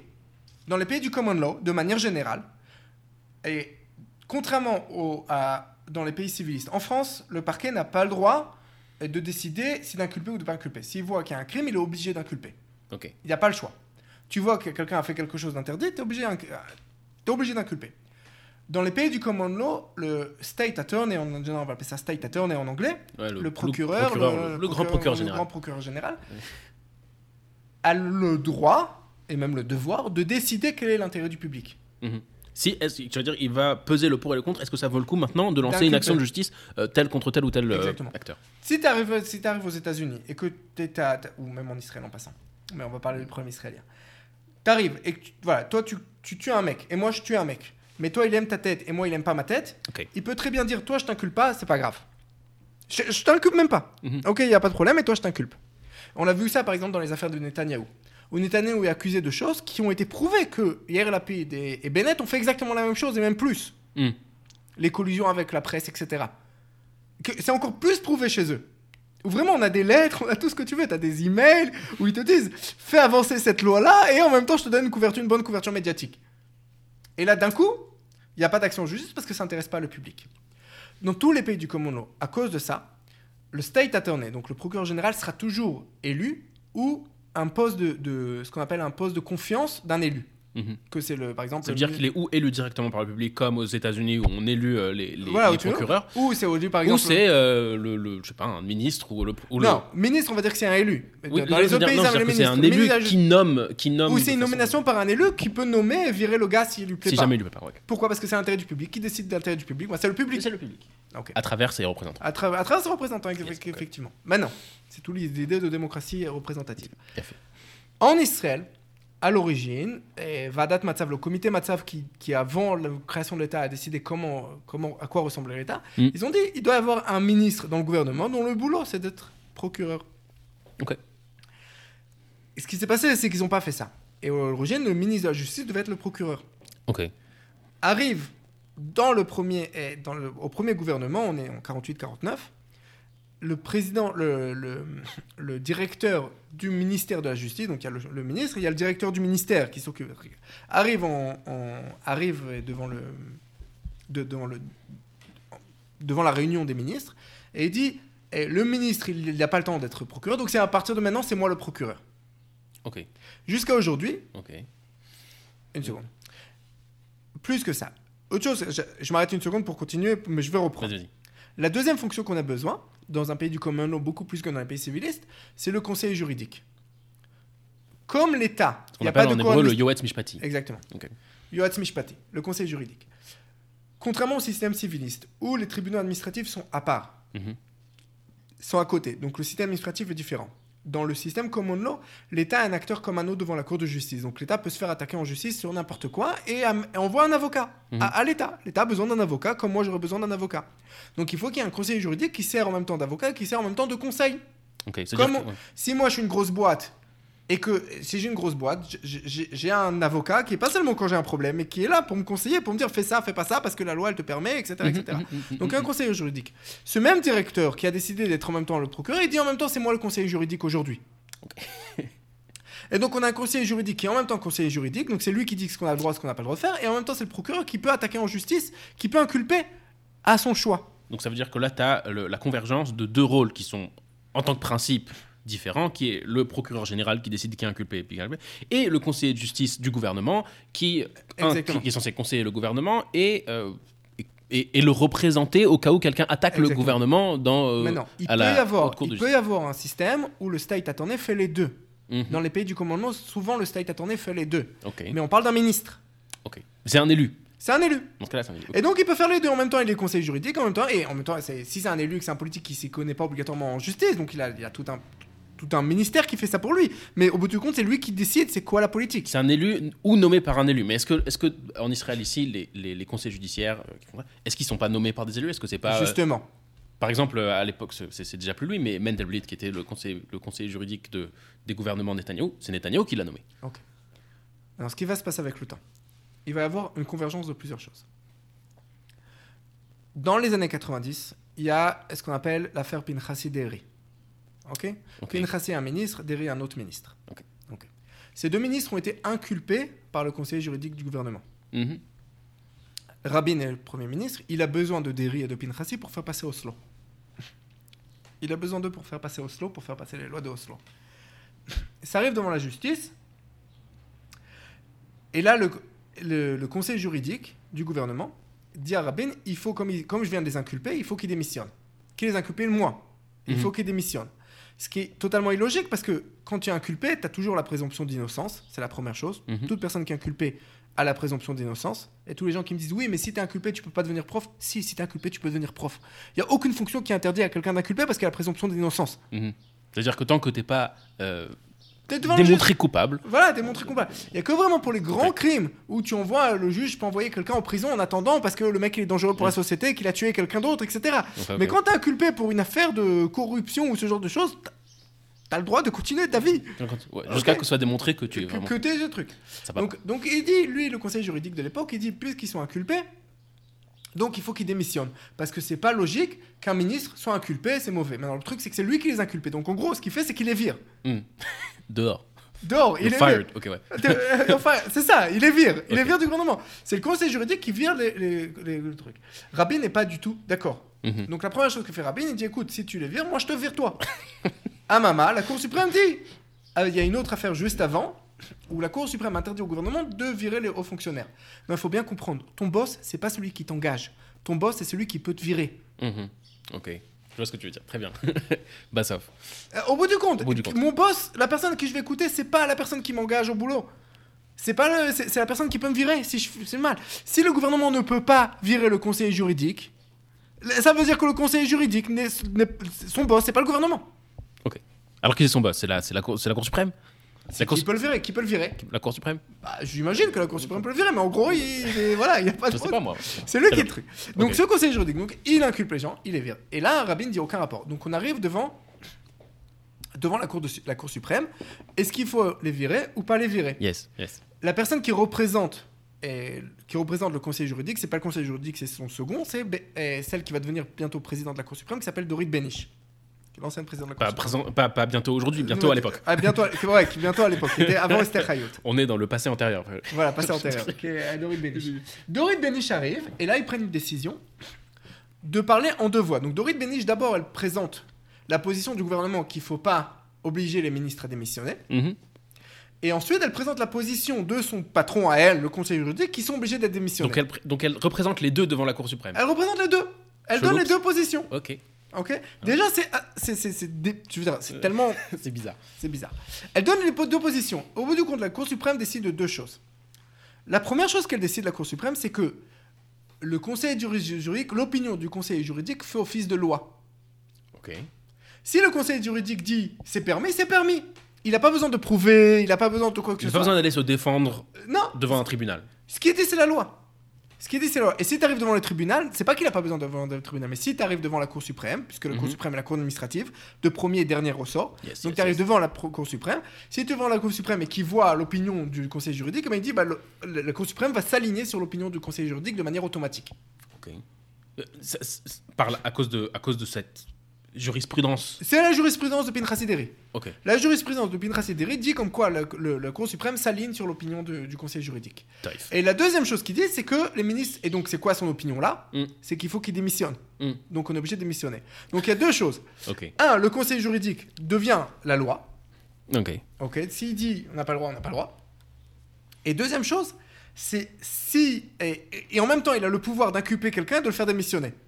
Mais il ne l'inculpe pas pour rien. Et il se trouve que depuis jusqu'à aujourd'hui, on a eu plusieurs. on a eu plusieurs inculpations qui, ont été, qui étaient totalement vides et qui étaient juste parce que le, conseil juridique n'aimait pas le mec. Le plus connu peut-être, c'est Yaakov Ne'eman. Je parle pas même pas de Bibi. Yaakov Ne'eman. Yaakov Ne'eman. Ministre de la Justice du premier gouvernement de Netanyahu, on est en 95. Et hum, on, a une, on a un témoignage devant la justice d'un des aides de ce conseil juridique qui dit et je, vais- je vais me bouffer ce fasciste en parlant de Yaakov Ne'eman. De Yaakov Ne'eman. Yaakov Ne'eman, rendez-vous, rentre premier jour dans le. euh, Peut-être je me trompe dans les jours, hein, mais ça change absolument rien, l'idée de base. Et rentre, et euh, le premier jour, il dit on va faire des changements au niveau de- de- du, du rôle du conseiller juridique. Le lendemain, il reçoit une inculpation. Le surlendemain, il doit démissionner. Trois ans passent, la Cour de justice finit, il n'y avait absolument rien. Cette inculpation était vide de tout Mm. sens. Alors maintenant, si tu vas voir les mecs du, du, euh, du- du- de l'Institut israélien pour la démocratie ou de l'Institut israélien et pour, le- pour la qualité du, de gouvernance, ok Ouais, c'est Israël, la c'est démocratia. et, ma- et Chut Et HaShilton. Rotash- et Rotash Shelton. Sur le monde de dire, ma- pas du tout, il y avait, il y avait une bonne raison de l'inculper, et au le bout du compte, il est sorti. euh, mais, mais même s'il y a une bonne raison de l'inculper, même s'il y a vraiment une raison de l'inculper, au bout du compte, quand tu as une inculpation, le gars il peut sortir euh, libre, il peut sortir qu'il n'y avait rien. Mm, Et mm. donc, qui, va, qui rembourse au pays les 3 ans de Yaakov Neeman ou les 2 ans de Yaakov Neeman qui n'était pas ministre? Ok. Ouais, ouais, je comprends. qui, qui rembourse au pays? Disons que vraiment tu avais le droit de l'inculper, disons que vraiment il y avait une Disons base. qu'il y avait peut-être une, une base logique qui, qui après s'est avérée fausse, mais. ouais, Mais au bout du compte, quand tu arrives devant la Cour de justice, le- le- le- l'idée de base de justice, c'est qu'on ne connaît pas le résultat à l'avance. Mhm. Sinon, il n'y a pas de justice. Si tu connais pas le résultat à l'avance et que tu l'obliges à démissionner, qui va te rembourser les années perdues? Disons que maintenant, on oblige Netanyahu à démissionner parce qu'il est inculpé et qu'il est devant une cour de justice. Ouais. Et qu'au bout du compte, dans deux ans, trois ans, on se rend compte comme quoi il n'y avait rien. Ouais. Et qu'il sort totalement libre. Qui rembourse à Israël? Qui rembourse aux citoyens israéliens? 2 millions et demi de citoyens israéliens qui ont Qui ont voté pour Netanyahu Netanyahu. Qui le rembourse? Comment le rembourser? Qui paye le prix? Tu ne peux pas obliger quelqu'un à démissionner, c'est illogique. Mais dans tous les cas, ce qui se passe, donc le conseil juridique, d'un côté, sa force fait preuve de loi, et si tu l'écoutes pas, il peut t'obliger à démissionner en t'inculpant. Et donc, ça, c'est Pintrasideri. Le deuxième chose, ça, c'est au niveau de ce qui se passe. Juste, on arrive à tel point que, par exemple, quand on choisit, quand on a choisi le dernier conseil juridique, et le, le- la parole le- qui disait dans, dans le système de justice, c'est de dire qu'on choisit la personne, on choisit le, boss du premier ministre. Que le premier ministre, en fait, c'est le, Ouais. c'est son aide, ok, Mm. qu'il est beaucoup plus important. On a un ancien juge et qui dit, qui, qui- dont j'ai oublié le nom. Désolé, je suis pas bon dans les, dans les noms, moi. C'est pas grave. On a un ancien juge qui disait comme quoi, au bout du compte, c'est le conseil que le- le- le- l'élu, il est, en gros, il est seulement le conseiller politique du conseiller juridique. ok Ok. C'est le conseiller juridique qui décide et on- il a besoin d'un élu pour avoir un conseil po- politique, pour savoir qu'est-ce que pense la population, tu sais. Qu'est-ce que pense la populace? Je peux te ramener, vraiment. je- je- je- si tu veux, je t'enverrai après tous les liens avec tous les. tous Bah, envoie-nous des liens, envoie-nous des liens, on les partagera. Ouais, avec tous les, tous les textes. Il faut faire une liste. hein. Et, donc on a vraiment un, un ancien juge qui dit ça. Maintenant, ça c'est le premier problème. On a un problème. Alors tu dis, ok, mais au bout du compte, la population fait ce que tu veux, tu changes la loi, etc. Maintenant, comment est choisi aussi ce conseil juridique? En passant, on a oublié. Jusqu'à l'affaire Baron Chevron, encore une autre affaire, Netanyahou veut faire passer l'accord de Chevron, de White Plantation, pour donner Chevron aux Palestiniens, pour diviser Chevron en deux Mm. et donner Mm. la moitié aux Palestiniens, un peu plus que la moitié, c'est 90% de la ville aux Palestiniens, qui Mm. deviennent en zone H1, et que zone H2, etc. Il y a tout un Ok. plan. C'est pas Oslo, c'est la suite de Oslo sur Hébron. Et Pour ça, il a besoin de Derry dans son gouvernement. Donc il nomme un nouveau conseiller juridique qui jusqu'à présent, on n'avait pas le droit de, de- de virer les conseillers juridiques d'après la Cour suprême, mais tu peux au moins les nommer, le gouvernement peut au Ouais. moins les nommer. Donc il nomme un conseiller juridique qui s'appelait Baron. Et l'idée de base, c'est de dire, je te nomme, en échange que tu annules l'inculpation contre Derry. Si tu annules l'inculpation contre Derry, Derry peut revenir au gouvernement et va voter pour l'accord contre revendre. Un truc de gauche, hein, mais on s'en fout. Ouais, ok, ouais. c'est pas le problème. Et hum, cette affaire est découverte par la presse. Et donc c'est toute une, affaire. Alors moi, mon opinion, truc, je vois pas le problème. Ok? Si l'inculpation c'est une question politique, que le gars qui l'inculpe, il décide c'est quoi l'opinion publique et c'est quoi l'intérêt du public. Donc si l'intérêt du public de ne pas inculper Derry parce qu'il faut faire passer, c'est ce que le gouvernement décide. Le gouvernement était élu, il a le droit. Et tu peux Mm. très bien, aucun Mm. problème. Mm. Mais en Israël, c'est considéré comme une grosse affaire euh, de justice. Ou comment tu peux imaginer qu'il va enlever l'inculpation pour contre quelque chose de politique et pour faire passer un accord politique, etc. Parce que je pense que la plupart des gens ne voient pas les conseillers juridiques comme des personnages politiques. Ils voient les conseillers juridiques comme des personnages qui sont nets euh, des, de, de professionnels et qui, euh, et que, et qui ne qui n'ont des que des considérations professionnelles juridiques. Et, euh, Dans qui- un qui- pays du common law, les conseils, le conseil juridique est un politique. Mm. Parce que c'est lui qui décide quand c'est quoi l'intérêt du public. Dès que je décide c'est quoi l'intérêt du public, je peux décider d'inculper ou de ne pas inculper, de manière automatique, je deviens un homme politique parce que je décide de l'intérêt du public. Ça s'entend. J'ai dit juste que c'est la, la, per- la perception qu'on Euh, entend. la euh, donc de- la perception du ça. public, surtout Hein. dans les années 80, c'est de dire le conseil juridique est quelqu'un qui est censé être un professionnel, et tu amènes quelqu'un ici qui fait un truc politique parce qu'il il annule l'inculpation de, de Derry pour, à- pour te permettre de faire passer un accord, de, de- de- de- de- un accord international, et donc il y a un gros problème. Baron est obligé de, de se, de se rétracter. Le, le, le Derry, l'affaire continue, l'inculpation reste et continue, le- le- le- le ju- la justice continue son, Son cours. son cours, comme qui dirait. Et, euh, et ce qui se passe, c'est qu'on décide, il y a une décision de la, de la, de- du gouvernement, c'est une décision gouvernementale qui va être changée au début des années 2000, mais en gros, ça change rien, que, que au lieu que le gouvernement décide comment choisir, le, décide de, de- du- par lui-même de l'animation du conseil juridique, Mhm. le conseil juridique va être choisi par un comité professionnel. Un peu comme le comité qui utilise les juges. Où tu vas avoir un, un gars de l'académie, et un gars de, de- de- de- un juge, et un, et un avocat, et euh, un représentant du gouvernement, et un représentant de la Knesset, mais en gros, un comité professionnel. Et les gens, les auditeurs ne voient pas, mais je mets des guillemets. Ok Un comité professionnel. Et ce comité professionnel va présenter des noms, et, le, et- et le- le- le gouvernement va choisir que À Dans le pool de noms qui sont, de- qui sont donnés par le comité. Comme par hasard, ces mecs, ils choisissent toujours un seul nom. Ils ont un pool de 1. Ok Et ensuite, le gouvernement doit choisir, très drôle. doit choisir dans ce pool. Qui- Ok Dans ce pool de 1. Et si le gouvernement ne choisit pas dans ce pool de 1, Qu'est-ce qui- on peut, ça peut arriver devant la Cour suprême. Le problème avec la Cour suprême, c'est que même quand ça arrive pas devant la Cour suprême, tout le monde sait que. Tout le monde sait ce qui va se passer à la Tout le monde sait ce qui va se passer, donc on laisse tomber dès le début. Et donc, il n'y a pas le choix. Et donc, quand on dit que Bibi a choisi Mendelblit, pas vraiment. Il n'a pas Mm. vraiment choisi Mendelblit. Mm. Mais même s'il avait choisi directement, Moi, ça me dérange pas. Au contraire, c'est un, bon argument pour dire que le gouvernement peut choisir les juges. Parce que si on voit que Mandelblit est inculpé et Netanyahou, malgré qu'il a été choisi par Netanyahou, ça prouve qu'on peut choisir des juges et que c'est pas obligatoirement bien pour Netanyahou. Mais et là, que- t'es en train de dire qu'il a, qu'il a été obligé de choisir Mendelblit parce qu'il a été obligé par la commission. Mais ça change rien. Je- ça change absolument rien. Ça change absolument rien. Le truc, c'est que ce même comité, et c'est le seul habilité d'après sa décision gouvernementale, c'est une décision gouvernementale que le gouvernement, d'après la loi, peut la changer demain. Mm. Ce même comité peut, est, est le, le seul habilité, est le seul habilité à virer le conseil, gouver- le conseil gouvernemental. Donc c'est lui le boss en fait. Le problème c'est que ce comité après qu'il ait choisi, il- il- et même je peux te dire, je peux te dire que le comité par exemple qui a choisi Mandelblit, une partie des gens sont morts. Ah, d'accord. ok, donc ils sont plus avec nous. Donc attends, s'ils sont morts, ils peuvent plus, plus personne peut virer. Ne Voilà. pouvait virer Mendelblit jusqu'à. Non, le problème, tu peux toujours virer. Au niveau de la loi, tu peux toujours virer Mandelblit ou, ou euh, Galabaravi, celle qui est aujourd'hui. Mhm. Ok, j'arrive jamais à prononcer son nom. Ah, c'est vrai que c'est un nom difficile à prononcer. Ouais. Et pour ça, il faut changer la décision gouvernementale qui a choisi, comme quoi, euh, qui a ch- qui- la décision gouvernementale de l'époque qui dit comment choisir le, le conseil juridique. Mm. Mais disons que demain, et demain, écrit un post Facebook il y a quelques temps sur ça. Donc demain, le Netanyahou et le ministre décident de, ch- de changer, de, virer Gali Baravi, j'arrive jamais à prononcer son nom, La conseillère et- juridique euh, présente. présente, et de choisir une nouvelle constitution. Qu'est-ce qui va se passer? Le, le réunion des ministres pour changer la décision, c'est le dimanche. Le- L'emploi du temps sur quoi ils vont discuter est donné le jeudi d'avant. Mhm. Jeudi, euh, Netanyahu rentre dans l'emploi du temps de la réunion des ministres, comme quoi on va changer la décision gouvernementale numéro 1, 8, j'ai oublié le numéro, on s'en fout. Le soir même, le soir même, la conseil juridique, qui est sur, c'est sur elle qu'on parle, va sortir un avis juridique de la conseil juridique en disant qu'on n'a pas le droit de faire ça. Ok. Qu'on n'a pas le droit de faire ça. Pourquoi Parce que c'est un changement.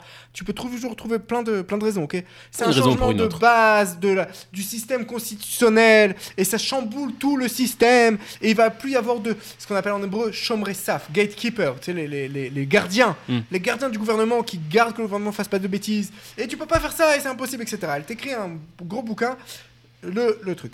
Vendredi matin, T'as une, un, un Hirour, t'as un appel de la Cour suprême, puisque c'est le droit administratif, de Echut Shilton, de la qualité du De- gouvernement, de, ce- de cette association. L'association vient Euh, au Cour suprême. Viens et à la Cour suprême et dit t'as pas besoin de ça. T'as un juge qui appelle le mec et qui lui dit fais-moi un, un appel. Ok? Ça se passe vraiment comme ça. Le vendredi midi, juste avant Shabbat, les- les- la Cour suprême se réunit, trois juges de la Cour suprême se réunissent. On va voir là-bas, je sais pas moi, eh, Qu'importe. et deux trucs, et deux de gauche et, et ils, vont prendre, ils vont prendre Stein ou, ou, et- ou, euh, voilà, ou un autre de droite pour, pour montrer un peu que truc. Et à deux contre un, ils décident de faire un ordre. Ils ont le droit de faire ce qu'on appelle eh, tsavaltnai, c'est-à-dire un ordre d'arrêter les choses. Avant même de juger, tu as- tu t'arrêtes. Après, on discutera. C'est-à-dire quoi le procès. Tu peux décider tout de suite d'arrêter la Voilà. procédure. Et ce qui, ce qui se passe, c'est qu'ils peuvent décider de ça, Valtnai, c'est le fait de dire tu arrêtes la procédure pour qu'on puisse donner une décision. Parce que si tu fais la procédure, ça sera trop tard. Mhm. Donc tu arrêtes la procédure. Et il dit ça, Valtnai, que le gouvernement n'a pas le droit, et n'a pas le droit dimanche, d'amener ça, et d'amener ça devant le, de- de- en décision. Ok. Et donc le gouvernement n'a pas le droit d'amener ça en décision. C'est une décision de la Cour, de, de la Cour suprême qu'on n'a pas le droit d'amener ça à la, à la réunion des ministres. Ok. Se passe un mois, arrive devant la Cour suprême, et la Cour suprême décide que c'est vrai que c'est à la base une décision gouvernementale, mais c'est quelque chose de tellement important, c'est tellement rentré dans le système israélien qu'il faut que ça passe par loi, et que c'est la Knesset qui doit décider de ça. Et la Cour, le Echut Shilton, cette célèbre va applaudir de demain en disant Qu'est-ce que vous voyez que la Cour suprême, elle veut pas, elle veut pas affaiblir la Knesset, et qu'au contraire, elle veut rendre de la- le pouvoir à la Knesset, et qu'elle fait pas la... que non seulement elle, elle affaiblit le gouvernement, elle affaiblit le gouvernement sur le compte de la Knesset, que c'est la Knesset qui doit décider. Mhm. Non, on va faire une loi à la Knesset. La loi à la Knesset, c'est beaucoup plus compliqué que faire une décision gouvernementale. décision gouvernementale, ça peut se changer du jour au lendemain. Une loi à la Knesset, c'est beaucoup plus compliqué. Ça passe devant des comités. Il y a trois, il y a, ça, ça prend des, des- des- du temps et du temps, etc., etc. Mm, mm, mm, Et c'est aussi une question, c'est des coalitions. Ouais. Tu T'as rien contre rien. T'as rien qui est gratuit. Si je veux que les Haridim, ils votent pour cette loi, j'ai besoin de leur donner quelque chose. Ouais. T'as rien qui est gratuit. La loi passe à la Knesset. Ok? Tout ça, c'est un cas hypothétique que tu es C'est en un train cas de. hypothétique, mais, mais qui est. Mais, mais je t'explique comment les choses fonctionnent. Mm. Ok? La loi passe à la Knesset. T'arrives. tu as un appel, encore une fois, de en disant que cette loi ne doit pas passer dans la Knesset parce que c'est une loi qui, qui casse, qui chamboule, etc. etc. À nouveau Tsav Benaim, à nouveau un arrêt des processus. On continue. Ça prend encore quelques mois jusqu'à que ça arrive dans la- le- devant le truc. Se réunissent les juges et décident que la loi va en l'encontre de la fondamentale sur les droits humains et le respect des droits humains, etc., de, qui a été en 92, qu'on va parler, Banque Mizrahi. Mhm. C'est la, célèbre jurisprudence Banque Mizrahi qu'on va parler. Donc, on annule la loi en disant qu'il faut que ce soit une loi fondamentale. OK? Et ainsi de suite. Tout ce processus. Maintenant, le- les gens ils me demandent souvent, mais pourquoi le gouvernement il, il vire pas cette, cette, cette- cette conseil juridique qui tous les jours fait des, fait des, des avis qui vont en l'encontre des projets gouvernementaux. Quand en passant, a- elle n'a pas le droit d'après la loi. La loi interdit. La loi, Ah, int- Vas-y, vas-y. la loi interdit aux, aux- aux travailleurs de, de- de l'État, que ce soit la chef de la Cour suprême ou que ce soit la conseil juridique, de parler à l'encontre, de, de parler de politique. Ok. Quand le conseil juridique dit comme quoi les lois proposées de réforme judiciaire sont, sont mauvaises et qu'il ne faut pas les faire, elle se mêle d'un problème politique. En. Israël, tu as la gauche qui veut quelque chose, la droite qui veut quelque chose, l'opposition qui veut quelque chose, la coalition qui veut quelque chose. Quand elle se mêle et qu'ils disent c'est bien ou c'est pas bien, elle va à l'encontre de la loi. Mais le problème, c'est que c'est qui qui inculpe les gens qui vont à l'encontre de la loi? C'est le conseiller juridique. C'est elle-même. Quand Esther Hayot, la présidente de la Cour suprême, arrive devant la télé israélienne, devant toutes les chaînes de la télé israélienne, en prime time, à 8h du soir, sur toutes les chaînes de la télé israélienne, et fait un discours de 20 minutes, dans lequel elle attaque les réformes judiciaires, en disant qu'ils vont contre la démocratie, etc., etc., etc., etc., elle agit à l'encontre de la loi. La loi lui interdit de faire ça, parce que la loi lui dit comme quoi t'as pas le droit de te mêler de politique, et c'est un problème politique. Donc elle n'avait pas le droit de prendre cette position politique? Pas du tout, elle n'a pas le droit. La loi lui interdit. Hmm. Donc qui l'inculpe Qui la vérifie? Il y a dans, dans- dans la cour de justice et les juges, il y a un, tu peux porter plainte. Il y a un, un haut commissaire pour se plaindre contre les juges, qui est un ancien juge de la Cour suprême. Ok. Donc évidemment, la- sa réponse était. C'est euh, marrant parce que tout, ce, tout, ce, tout reconverge vers, vers cette, euh, ce truc de base que tu as dit, que c'est le même milieu sociologique, donc euh, les gens sont tous d'accord. Donc, euh, ils disent- sont tous d'accord. Donc pour lui, il dit c'est pas une. ils pas sont une- tous, ils sont tous, et ils sont tous apparemment euh, très contents que ça se passe comme ça. Voilà. Et ils disent, et ils disent mais c'est pas une opinion politique. Comment ça? Elle va contre des réformes. professionnel. C'est professionnel, elle va contre des réformes qui vont mettre fin à la démocratie d'Israël. Mm. C'est pas du tout une opinion politique. Elle a tout à fait le droit de parler. D'ailleurs, c'est la position de la plupart des manifestations. C'est c'est pas de droite. Tu sais, chaque fois qu'on me dit c'est pas de droite, ni- c'est ni de droite ni de gauche, ça veut dire que c'est de gauche. en Israël. Dès que vous entendrez c'est ni de droite ni de gauche, ça veut dire que c'est de gauche. Donc, parce que pour eux, évidemment, leur opinion, c'est- objectif. C'est la vérité objective. On continue. Donc, le gouvernement, donc la réponse est de dire le gouvernement, il va pas se prendre la tête à faire ça, au lieu, au lieu- alors qu'on peut faire passer des réformes, on fait passer les réformes à la Knesset directement, c'est en fait perdre des énergies Mm. pour rien, perdre de l'énergie pour rien, et ça va faire encore plus de manifs, et les gens ils vont manifester contre, etc. Autant faire passer les choses, autant ouais, on a, on a un crédit politique, on a de l'énergie politique qui est pas un montant illimité, il faut l'utiliser pour les choses importantes et pas pour pour, pour cet Et imbécile et pas le gaspiller, parce qu'au contraire, le fait qu'elle soit là, ça prouve à tout le monde le problème. Ça, c'est au niveau conseil juridique. Et donc, on a. Et, et maintenant, pour reprendre par rapport à Banque Mizrahi, je fais viens, une pause pour, Ouais, pour, pour, pour un thé et pour. Alors attends, viens, viens, viens. en- je reprends sur le côté. euh, sur, la sur la révolution constitutionnelle. Attends, juste je vais mettre, je vais mettre un, juste, juste, juste- juste le cadre. Ouais. La révolution constitutionnelle dans les années 90, euh, qui, était, qui a été menée par Ron Barak, essentiellement avait, avait a pour, a pour sujet euh, cette histoire des Hukay Yesod. Mm. Alors, et, je veux, je veux que juste qu'on prenne ce point-là de point de départ dans cette conversation, juste pour, com- pour commencer à dire qu'on va maintenant, comment dire, euh, détailler les différents points, les différents points de la réforme et, et- et- et en discuter et essayer de poser les questions. Alors, un des ces premiers points qui est le point essentiel, je pense, à mon avis, un des points essentiels, mais c'est vrai que c'est un ensemble, c'est la question de l'annulation des lois par, euh, par la Cour suprême. Et ça commence vraiment dans, euh, dans, les, dans les années 90 avec ce qu'on appelle la révolution constitutionnelle. Alors, qu'est-ce qui, s'est passé D'abord, c'est important de comprendre. Vas-y. C'est important de comprendre. J'ai parlé beaucoup du conseil juridique et de tout ce problème de parquet avec les conseils juridiques parce qu'il faut Mhm. bien comprendre que c'est le même système. S'il y avait que l'annulation des lois, que la révolution constitutionnelle qui aurait pas, sans le reste, ça aurait pas fonctionné. Mhm. On parle en fait de deux côtés. Tu as le, bâton et le, Et la carotte et la carotte, effectivement. Tu as le bâton et la carotte. Et on parle de tout un système. Donc c'est important de bien comprendre cette histoire de conseil juridique parce qu'on parle en fait la jurisprudence Pinchasi Deri dont j'ai parlé tout à l'heure et la jurisprudence Bank Mizrahi qui parle vraiment de cette révolution constitutionnelle, j'aime pas le terme révolution constitutionnelle, c'est le terme utilisé, il faut dire putsch judiciaire, ok Et c'est, ils vont ensemble, ils fonctionnent, c'est les deux, c'est les deux pieds, c'est les deux bases de, de, la même chose, ok, De, prise de, de, la prise de pouvoir par le système de justice. C'est juste que, que, que les juges eux-mêmes, quand ils prennent le pouvoir, eux, ils sont en haut dans leur, dans leur, dans leur ce qu'on appelle Migdal chaîne. Le tour d'ivoire. Dans leur tour d'ivoire, ils, ils ont besoin de gens sur le terrain qui, qui, vont, qui, vont, qui vont décider, qui vont voir. Ils ont besoin, en fait, c'est tout le système qui va empêcher les gens de se révolter, en fait, qui va empêcher les gens de changer les lois et de changer leur pouvoir. Et c'est exactement ce qui se passe. Maintenant. Maintenant. En parallèle, avec eh, Pinchas Pinchas si je me souviens bien, c'est 92, mais on est en 94. On est pendant la Shiva, les 7 jours de deuil de Rabin, qui vient d'être assassiné. Mm. Sort l'arrêt, la jurisprudence qui s'appelle Bank Mizrahi. Ok. L'arrêt lui-même, on s'en fiche un peu, c'était un problème avec les kibbutzim qui devaient rendre de l'argent à une banque. C'est pas important. Mais l'idée de base, c'est de dire comme quoi, si jusqu'à aujourd'hui, jusqu'à aujourd'hui 92, ok, novembre 92, les lois suprêmes et les lois normales, c'est exactement la même chose, il n'y a, aucune, y a aucune jurisprudence. Ce que va faire Aaron Barak, il va faire une construction, il va dire comme ça. La première chose, c'est que je vais décider que les lois suprêmes, comme les lois fondamentales, sont, comme leur, comme leur nom l'indique, sont des lois fondamentales et donc ont valeur de constitution. Elles sont au-dessus des lois de base. Mhm. Ce qui est déjà, cette, cette, prise de position est déjà un problème en soi. Une constitution n'est pas décidée par, par des juges non élus. Une constitution, tu veux avoir une constitution, tu veux que les lois suprêmes soient la constitution, il n'y a pas de problème. Tu vas devant le, peuple, tu fais un référendum. Et c'est mhm. pas à toi, le juge, de le faire.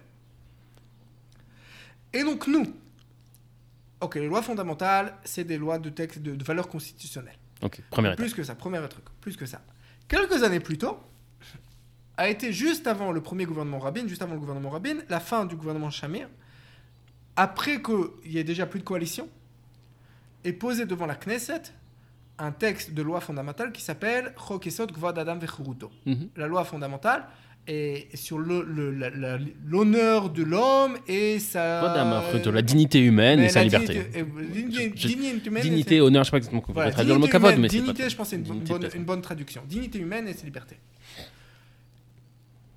quand cette loi a été votée, d'abord elle a été votée, il y a à peu près une cinquantaine de personnes de la Knesset qui sont présents quand elle est votée. Donc il n'y a pas de majorité absolue. Elle est votée à peu près 20 contre 30, ok? Je ne me rappelle plus les chiffres exacts. Ouais, c'était 32-21. Voilà, Quelque chose comme ça. Un truc comme ça, 30 contre 21. Le, le, le chef de la, le président de la commission et Constitution, Loi et Justice, qui est responsable de ce genre de texte de loi, dit de manière claire dans l'Assemblée plénière de, de, de, la Knesset que la loi ne permettra pas aux juges d'annuler les lois. Mhm. Cette loi fondamentale. Alors, je veux juste, je veux juste dire qu'il y a Marc Loquette. Hein. Maintenant, quand tu écoutes les gens, maintenant, quand tu écoutes euh, même, même Dan, Dan Meridor, qui a, qui a, été celui qui a proposé cette loi à l'époque, euh, il y a discussion sur est-ce que euh, les gens qui ont voté cette loi-là, ils savaient ou pas que c'était une loi qui allait permettre d'annuler les autres lois il y a une discussion. Ce que dit Levin, ce que dit le gars qui a fait passer. C'est vrai que dans les. Alors, ceux qui moi, je savais que c'est ce qui allait se passer et j'ai menti à la Knesset. Il le dit de manière claire. Il dit, j'ai dit à la Knesset comme quoi ils n'allaient pas annuler les, les, les, juges pour que ça passe, parce que sinon ça n'aurait pas passé. J'ai commencé à rassembler d'ailleurs des, des, ressources et tous les gens, etc. Entre autres, il y a eu une discussion, une, conversation, un podcast qui est sorti avec Dan Meridor, qui est encore vivant et qui a fait partie de ce processus, où lui dit tout le monde savait, etc. Les autres lui disent non, en fait tu réécris, personne savait, enfin toi tu savais et trois autres ils savaient, mais vous avez rien dit aux autres. Enfin, il y, a y, des protocoles. Il y a des protocoles. Il a des protocoles. Les protocoles, on voit de manière claire. Hmm. Le protocole, qui a une partie des Knesset qui savait, qui disait c'est ce qui va se passer, on est d'accord une partie des Chavak qui disait on n'est pas d'accord et ça va pas se passer. Mm. Et une autre partie, et Michael étant le seul, qui disait ça va se passer, c'est pour ça qu'il faut voter contre. ok? Mais il est clair et certain que si les, que si, euh, les Knesset, les membres de la Knesset, avaient euh, des visions et qu'ils avaient la, une possibilité de, de, de, prophétie et de savoir ce qui allait se passer, c'est pas sûr du tout que cette loi aurait été passée. Ok Ok? C'est un truc. Elle a été passée en sachant que il y avait là-bas, même si tu dis qu'il y a une marloquette, même si tu dis qu'il y avait une dispute à l'époque, un, un, que c'était pas sûr. Non, je dis qu'il y a une dispute maintenant sur qu'est-ce qui s'est passé. Voilà. Alors tu peux dire, mais, mais c'est clair comme quoi, c'est pas, c'est pas clair pour tout le monde. on voit ça quand on a les protocoles du gars qui dit ça va pas permettre d'annuler les lois. Donc cette loi, elle passe avec une, la minorité de la Knesset qui est sur place, elle passe, etc. Qu'est-ce qu'elle dit cette loi? Elle, doit, elle donne des conditions en disant voilà comme ça. Les prochaines lois, les lois qu'on fait passer à partir de maintenant, sont obligées de respecter cette loi-là, à part, voilà les conditions. Ok. Ok. Non, il y, a une y a une série de conditions, ok, que ça soit raisonnable, par exemple. Ok, ce genre de conditions qui sont des termes qui sont totalement, euh, Ce qu'on appelle en hébreu ilat asvirut. voilà, que ça soit raisonnable. Ok, qui décide c'est quoi raisonnable qui- Qu'est-ce que ça veut dire Personne ne sait. Ok. Et où il y a marqué dans le texte de loi ou que la Knesset décide de faire passer la loi malgré que ça va à l'encontre. Ok. Ok, ou que la, la Knesset décide. Donc ça veut dire que la Knesset, à la fin, ici, a le dernier mot. C'est-à-dire, elle pourrait dire. euh, D'après, la- si je lis, d'après, si, si, tu lis le texte de si loi. je lis le texte, j'invite tout le monde à lire le texte. Si je lis le texte, la Knesset a le dernier mot. Ou elle décide que cette loi, elle représente, euh, elle, elle- elle va, elle- que la loi va à l'encontre, mais que ça va d'après ses conditions. Ça veut dire que ou la- que la, Knesset décide. c'est-à-dire que la Knesset pourrait écrire une loi qui va à l'encontre de Something la loi. wrong. Google. C'est. Google nous écoute. c'est pas grave. Euh, Qu'est-ce que je veux dire? C'est-à-dire que la loi, elle pourrait, la la Knesset, pardon, elle pourrait décider d'écrire une loi euh, qui va à l'encontre de cette loi fondamentale de Kvod Adam Becheruto et écrire dans la loi, cette loi va à l'encontre, mais c'est pas grave, on la met quand même. C'est ce qui a marqué dans la loi. C'est ce qui a marqué dans la loi fondamentale que Adam Vecherut. Mhm. Donc ce que fait Aaron Barak, il fait une construction. La première construction, le premier étage de sa construction, c'est de dire les lois fondamentales ont, loi et, hum, ont le droit de, ont- ont- sont plus hautes que les autres. Supplante les unes. ouais. Supplante les autres. La Mhm. deuxième truc, il dit, il y a marqué dans ce texte de loi que les prochaines lois n'ont pas le droit d'aller à l'encontre de, de, de ça, Oui, à part ça. dans certaines conditions. Qui décide des conditions? Moi. Le bête- enfin moi. Le, si- Le- le- le- la, la Cour Cour de suprême. justice. La Cour suprême. La Cour suprême. C'est la Cour suprême qui va décider des conditions. Pas seulement la Cour suprême. Hmm. Toute cour de justice. Ah, c'est pas juste la Cour suprême. C'est pas que si moi maintenant je vais au, bête, je vais à la- au Tu tribunal vas au local. il lui peut décider d'annuler une loi. Oui. Ah, c'est assez chaud ça. Ah, ça. La jurisprudence. Sur le terrain, ça se passe pas. Sur le terrain, ça se passe, non? Pourquoi? Parce que la même. plupart des fois qu'on attaque la loi, ça va être du droit administratif. Et donc Mm, ça arrive mm, de- mm, directement dans la mm, Cour mm. suprême. Mais si j'ai un problème qui est pas administratif, qui est pénal ou, euh, ou civil, Mm. et que j'arrive devant le tribunal local, et que mon problème c'est de dire, eh, je sais que on- Je sais que la loi dit ça, dit Euh, ça et ça, mais. mais, mais- mais ça va à l'encontre. Le, D'après cette jurisprudence, le, le- juge local, il a le droit d'annuler une loi. Ok. Ok, c'est pas seulement la Cour suprême. Mais ça arrive devant la Cour suprême parce que c'est elle qui sert en tant que premier ressort et dernier ressort de cour administrative. Mhm. Donc c'est pour ça que la plupart des cas arrivent devant la Cour suprême. Et parce que c'est du droit administratif. Mhm. Mais, mais s'il y a une base qui est pas administrative, oui, ça peut être n'importe quel. Et c'est arrivé déjà. Ok. Donc qui, qui décide? Et que cette loi, elle, elle va pas d'après les conditions qui a marquées dans la loi, c'est moi le juge. Non, le problème c'est que ces conditions-là, elles sont très, elles, elles sont pas claires. C'est pas, c'est pas des critères qui sont clairs. C'est des critères de raisonnabilité. Ça veut dire quoi raisonnabilité? Ça veut absolument rien dire. C'est des critères de dire comme quoi la loi, et ah, c'est un peu difficile de traduire en français, je vais essayer. C'est que la loi, elle, elle va, elle, elle- et le but de la loi euh, est rempli de manière à ce que, j'ai un peu du mal à dire Oui. ça. Ok, mais en gros que, que pour qu'elle va pas trop loin pour faire son but. Ok? C'est ça, c'est-à-dire que si la loi elle a été établie pour euh, dans un objectif particulier, euh, il reste du ressort, si tu veux, du, de la Cour suprême de décider si dans ce cas précis Exactement. l'objectif de la loi est, l'objectif- rempli. est rempli ou pas, ou est-ce que, ou est-ce que ce qui est décidé maintenant va être proportionnel à ce que cet Voilà, objectif la désire Exactement. Merci d'avoir expliqué comme il proportionnalité. faut. Merci d'avoir expliqué. C'est une des conditions de la loi, mais qui, dans la loi, quand je lis de manière claire, il n'y a pas marqué la Knesset ou la Mm. Cour suprême. Donc je comprends, c'est la Knesset qui fait ça, qui fait ça, parce que c'est elle qui fait les lois, et c'est elle qui aussi est le, le- qui, est, qui est constituante. Mhm. Donc c'est elle qui décide. C'est quoi la constitution? Là, il dit non, c'est moi qui décide. Et donc ce qui va se passer, c'est qu'à partir de ce, de ce de cette jurisprudence, on va au fur et à mesure annuler les lois. Donc encore une fois, à chaque fois que la Cour suprême annule les lois, elle transgresse la loi, puisqu'il n'y a pas de constitution par rapport à quoi elle annule les lois. Elle dit par rapport à la loi fondamentale, mais la loi fondamentale ne te permet pas d'annuler les lois. Il faut savoir que dans une démocratie, le principe de base de la démocratie, sur lequel la Cour suprême s'y tient quand on s'a- on s'attaque au gouvernement, etc., elle dit un, citoyen a le droit de faire tout ce qu'il qu'il veut, sauf ce qui est interdit par la loi, alors que les, les- les institutions de l'État ont le droit de faire que ce qui est permis par la loi. Ok. Donc il y a deux problèmes avec cette, cette annulation. Le premier problème, c'est un problème de légal, qu'il n'y a aucune loi qui permet à la Cour suprême d'annuler les autres lois. Ok. Et donc elle n'a pas le droit parce que c'est une institution de l'État et que les institutions de l'État n'ont le droit de faire que ce qui est permis par la loi. Mhm. Et le deuxième problème, c'est que, et on revient au système de nomination, de nomination des juges, tu as des juges qui ne sont pas élus de manière démocratique et qui peuvent annuler les lois. Ok. Mais s'ils avaient été élus de manière démocratique, alors oui, disons que maintenant on avait des, des, des élections et qu'on décidait qui seraient les juges de la Cour Alors suprême. dans ce cas-là, ça aurait été démocratique, mais ça aurait été pas légal. Ok. Parce que c'est. Ok, très bien. Ça aurait été démocratique parce qu'ils sont élus et donc Mm, ils peuvent. mm, Mais c'est pas légal pour deux raisons. Un, parce qu'on leur donne pas la permission dans la loi. Et deux, parce qu'on n'a pas de constitution et donc par rapport à quoi ils vont, ils vont, ils vont décider? Que, Ils sont pas la constituante. En décidant que les lois suprêmes ont, ont valeur de loi constitutionnelle, non seulement ils sont devenus législatifs, mais ils sont devenus constituantes. La Cour suprême s'est imposée en tant que pouvoir constituant. C'est lui qui décide c'est quoi la constitution. Mhm. Plus que ça. Ce qu'ils vont faire, ils vont faire plus que ça. Il y a quelques années, il y a une, une loi suprême qui est passée sur le budget. Les lois suprêmes étant des Loi lois fondamentale, ouais. une loi fondamentale, pardon. Les lois fondamentales, une qui est passée sur le budget, pour faire un budget de deux ans. Ouais. Maintenant, le budget de deux ans qu'ils ont décidé, c'est pas pour tout le temps. C'est pour maintenant, c'est deux ans qui viennent. Et donc, deux, trois fois, ils ont fait un budget pour deux ans. Ils ont changé la loi fondamentale sur le budget pour la faire pour deux ans. On appelle ça au une loi temporaire, si tu veux. Mm. C'est quelque chose qui est accepté. Et la Cour suprême a décidé, un des juges a décidé comme quoi tu peux pas faire une, cour- une loi fondamentale en tant que de manière temporaire.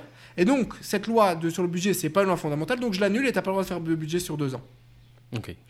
Donc, non seulement, donc c'est eux aussi qui décident c'est quoi les lois fondamentales et si une loi n'est pas fondamentale. Demain, je peux décider de faire une loi fondamentale que, les, que ça ou ça, et la Cour suprême va dire non, c'est pas une loi fondamentale, c'est une loi normale parce qu'elle va pas d'après les critères de loi fondamentale. Qui décide des critères de loi fondamentaux? Moi. Alors, attends, attends. Ok. Bien. Troisième chose. Attends, on n'a pas fini. Attends, t'as pas fini. Après, j'ai des questions. Ouais, vas-y. Troisième chose, pas fini. Alors tu dis, ok, mais le peuple, il a quand même le dernier mot. Puisque tu peux changer la loi fondamentale. Changer la loi fondamentale. Rire machiavélique. Ok, vas-y. Et c'est ce qui se passe. La loi fondamentale dit de manière très très claire, comme quoi, et, et- et- et la loi fondamentale qui arrive, elle dit de manière très claire, par exemple, que le, ministre, le Premier ministre peut être sous, sous chef d'inculpation. Hmm. C'est clair, il n'y a pas de problème, puisque la loi fondamentale dit un Premier ministre qui est sous chef d'inculpation. Qu'est-ce que ça veut dire qu'il peut l'être Mhm. Ok. Netanyahu arrive, est choisi par le président pour continuer à être Premier ministre, pour refaire son gouvernement. Yes.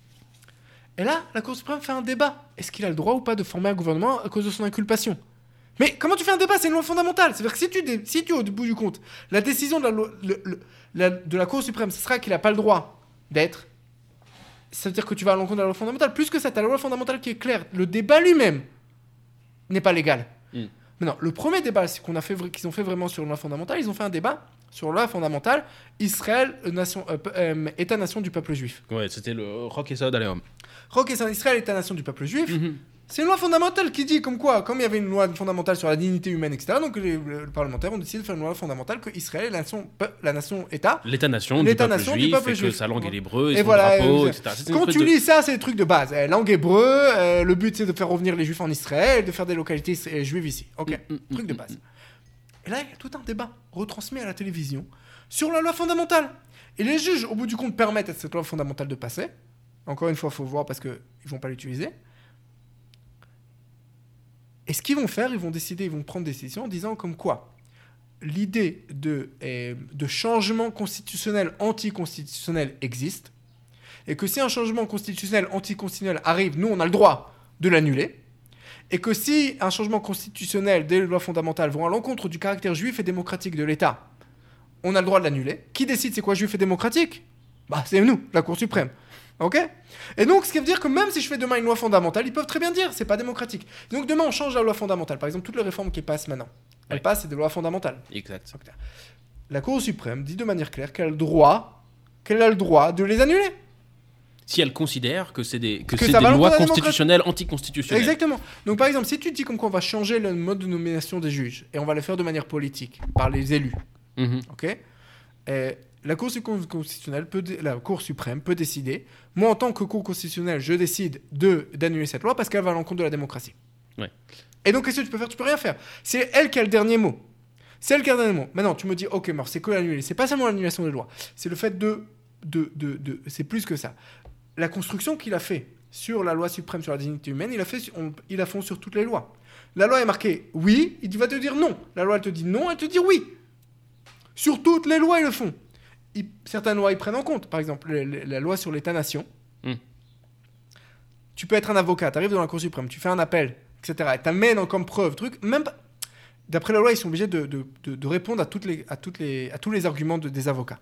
Si les avocats, ils amènent l'argument. Si moi, en tant qu'avocat, je j'amène comme argument, il y a marqué dans la loi suprême sur la nation-État, comme quoi X, Y, Z, et donc on doit faire comme ça. Ce qu'ils font tout simplement, pour eux, là, cette loi, elle n'existe même pas. Ils la Mm. prennent même pas en compte, ils s'en foutent. C'est comme si elle n'existait pas.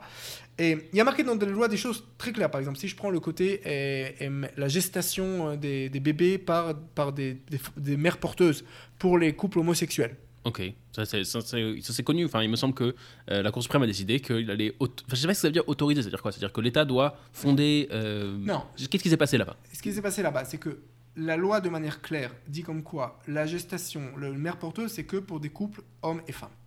Ok, ça c'est la loi. Ça, c'est la loi. C'est une question de valeur. Je peux être d'accord, ne pas être d'accord, mais c'est une question de loi. Mm. Arrivé devant la Knesset. La Knesset, il y a eu plusieurs élections. Mm. Et on est après plusieurs élections. Tu sais, les quatre élections qu'on a eues de suite. Ouais. On est, il y a aucune de ces élections. Les élections, c'est aussi pour ça. Ok. Au bout du compte, c'est aussi une que- question de. ouais, c'est ouais. pas que sur ça, mais les élections, c'est aussi sur ça. Et la Knesset, qui vient d'être élue, décide à nouveau de ne pas changer la loi.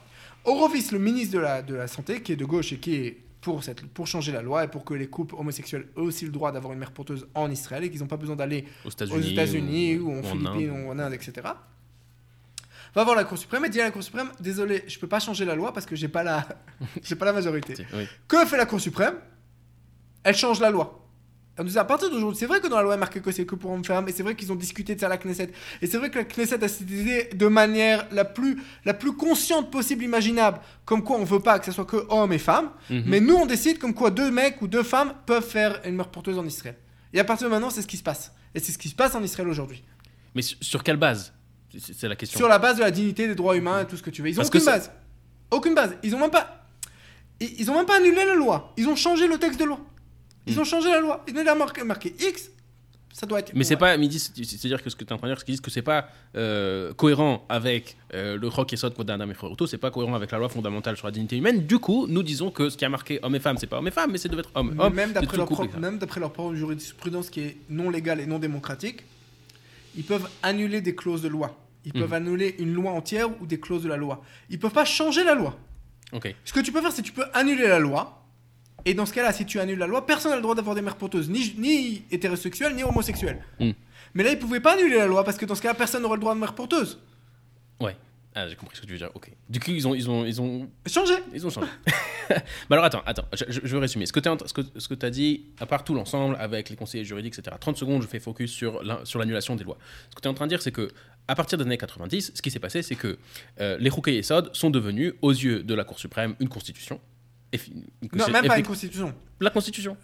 Att- Attends, attends, j'arrive, Quand tu dis, alors, tu, alors, tu peux pas annuler les, les, ça veut dire que je- Non, mais c'est pas une constitution, donc je peux les annuler. Attends, voilà, 30 secondes, on arrive. On arrive je vais essayer de, je vais essayer de, de Ouais. résumer et ensuite je vais rentrer Texte dans, constitutionnel. comme texte constitutionnel, et ça veut dire qu'en tant que texte constitutionnel, il peut être utilisé euh, dans, un- dans une décision de justice pour annuler une loi que la Knesset a fait. Comme par exemple en France, euh, où il y a le Conseil constitutionnel, je ne sais pas exactement si ça fonctionne comme ça, tu me corrigeras, que si jamais euh, euh, l'Assemblée nationale fait passer une loi euh, et ensuite elle arrive au Conseil constitutionnel, le Conseil constitutionnel peut dire ça c'est contre la Constitution de la Ve République, euh, faites autre chose.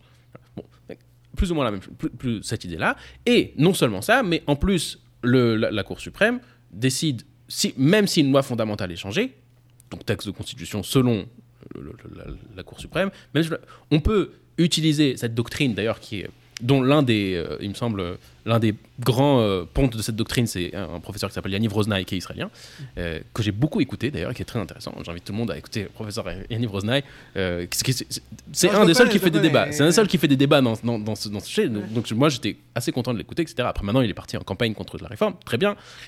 Mais en tout cas, il a cette idée qu'il y a des. que, que même si l'Assemblée constituante change la Constitution, comme ce qui est en train de se passer euh, quand on change une loi fondamentale, le, euh, la, la Cour suprême a la possibilité de dire ce changement n'est pas constitutionnel, il est contradictoire avec la Constitution, et du coup, on annule. Par rapport à quelle constitution Répondons chez l'Olam. Dans l'idée que les, attends, dans, dans- dans l'idée que les, que les Rouquet sont, sont la Constitution, c'est ça que tu es en train de dire. Donc ça veut dire que Non, on a, mais si on a ici. Il y a deux possibilités. Ou les Chouké Yesod, ou les lois fondamentales sont la Constitution, Mm. et donc tu peux pas les annuler par eux-mêmes, Mhm. parce que c'est la Constitution. Ou ils sont pas la Constitution, donc tu peux pas annuler les lois. Mais le, le- le- le principe de dire. C'est ridicule. C'est comme si on imaginait aux États-Unis la Cour suprême. Aux États-Unis, la Cour suprême annule les lois qui vont à l'encontre de la Constitution Américaine, ouais. américaine. Mais la Cour suprême aux États-Unis, elle, elle imagine pas annuler des, des clauses de la Constitution ou annuler un changement constitutionnel, ni en France, ni d'ailleurs dans aucun pays démocratique. C'est. Ok. C'est où, le- où le texte fondamental? Tu peux dire, Non, quand tu que- annules quelque Ouais. chose, tu dois l'annuler par rapport à quelque chose d'autre, pas Mhm. par rapport à tes opinions politiques. Non, ce que je veux dire, c'est que malgré la doctrine du, ce que, que tu es en train de dire, malgré la doctrine du euh, changement constitutionnel anticonstitutionnel, euh, ce qui est en train de se passer, c'est que les, tous les critères de ces annulations appartiennent uniquement à la, à la- Exactement. Et c'est pas des critères. Le- une cour de justice, à la Cour de justice. elle doit avoir une critère de loi. Elle doit dire dans la loi X, dans la constitution marqué X, toi tu dis une loi qui dit Y. Et donc ça va pas ensemble. Mhm. Mais tu peux pas dire mon opinion c'est que c'est pas raisonnable. Mon opinion c'est que c'est pas, je sais pas moi, ça, ça va l'encontre de la démocratie. Qui a décidé Pourquoi c'est toi qui vas décider c'est quoi la démocratie? Dès que tu parles de valeur, dès qu'on parle de valeur, et là on parle de valeur, Mhm. les juges de la Cour suprême n'ont aucun avantage par rapport à tout citoyen lambda. Et c'est ça le grand problème. Et c'est ça le grand problème. Et au bout du compte, toute cette discussion qu'on est en train de parler, elle se base sur la vraie discussion qu'est-ce que c'est la démocratie? Alors qu'est-ce que c'est là Alors pourquoi tu parce que tu as beaucoup évoqué ça, tu as dit beaucoup c'est antidémocratique, c'est ça. Mais la démocratie, euh, grande question, c'est quoi la démocratie? La démocra- Le mot démocratie, c'est un mot poubelle dans lequel il y a tout ce que tous les gens aiment bien. Non, ouais, ce que les gens aiment bien, mais il y a- au bout du compte, il y a une que définition. voilà, dis-moi, Il y c'est a quoi? une définition dans les bouquins, dans les dictionnaires, il y a une définition. Et il faut aller d'après cette définition. C'est la définition juridique depuis deux siècles. Et on peut mettre n'importe quel mot poubelle dedans. Au bout Alors- du compte, c'est la définition Alors question, juridique. alors question, question, question simple. C'est quoi la démocratie? Ok, très simple. Euh, C'est dommage parce qu'on peut, on, a- on peut partir là, c'est encore une heure de discussion. Et la question, c'est comme ça. Quand on arrive, d'abord, il y a un grand, grand, et une grande confusion chez ces gens-là entre les valeurs libérales et la démocratie. Mhm. Qu'est-ce que tu appelles les valeurs libérales? Valeurs libérales, dignité humaine, droit, et le fait de ne pas être raciste, le fait de, de respecter les, les, les, les minorités, le fait de, de respecter les gens, et liberté de culte, euh, le, tout ça, ok? Mm. Le fait que j'ai le droit de prendre ma voiture pendant Shabbat et de transgresser le Shabbat et que j'ai pas de loi qui m'oblige à, à respecter respecter. le Shabbat et que, et que si j'allume la lumière Shabbat, j'ai pas de beddin qui va venir et qui va, me- qui va, me- qui va me tuer. Ok? Ouais. Ça, c'est libéral. Ok. Ok. Dans un pays, surtout dans une nation, il y a des valeurs libérales et il y a aussi d'autres valeurs. Mm. Par exemple, des valeurs de, de la nation. Ok. Ok? Par exemple, le fait que un pays a une langue officielle, c'est antilibéral. Parce que si tu as une langue officielle, c'est-à-dire que les minorités qui ne parlent pas cette langue-là, Ils sont désavantagés. ils sont désavantagés. Par exemple. Ok. Chaque décision qu'on prend, les droits humains, qu'on parle tous ces droits humains, etc. Chaque décision qu'on prend, toute décision sans exception, vont, va, vont à l'encontre de certains droits humains. Ça n'existe aucune décision, aucune. Mhm. Tu peux pas trouver une seule décision, ni loi, ni décision du flic qui te fait la truc qui va pas à l'encontre des, droits- des- des droits humains de base. T'as un trottoir qui t'oblige à monter dessus et à pas marcher au milieu de la route Ah, libre circulation. C'est mon droit le plus bas de basique, n'est-ce pas N'est-ce pas Ok. Ouais. Ok. T- T'as aucun nom, aucun truc. Maintenant, ce qui se passe, c'est que le, le- le système libéral, la pensée libérale, a une pensée de base qui dit comme quoi il y a une égalité et une liberté de tout être humain. Ok. C'est pas une valeur, la liberté et l'égalité. C'est le cadre. Ok, alors là, je pense qu'il y, a une- distinction qui est intéressante parce que ce que j'allais poser la question, c'est que tu te bien, c'est pas la démocratie, c'est pas des valeurs. La démocratie, euh, c'est euh, c'est une procédure, c'est une, méthode de gouvernement. Mais et, j'entends ceux qui disent ça, il y a quand même certains droits, certains trucs de base que sans ça, tu peux pas avoir de démocratie. Par exemple, liberté d'expression. Si, si, si, dire, si l'idée de la démocratie, c'est que moi, c'est que chacun, on a une égalité politique, c'est-à-dire on a chacun une voix, on peut chacun voter et que ces, ces votes ont chacun le même poids, quel que soit qui je suis. Ouais. je ne vois pas, mais je dis oui avec ma tête. Ouais, il dit oui, il dit oui, il est d'accord. c'est que. Mais si je peux pas m'exprimer, si je peux pas, euh, si j'ai si pas le droit d'exprimer mes opinions, si je peux pas euh, me déplacer pour aller, au, pour aller aux urnes, il y a quand même des droits fondamentaux que sans eux, la démocratie n'a pas de sens, non? Ok, une seconde. Voilà. D'abord, le, le- le- le truc de base, c'est de dire qu'il y a liberté et égalité entre les citoyens.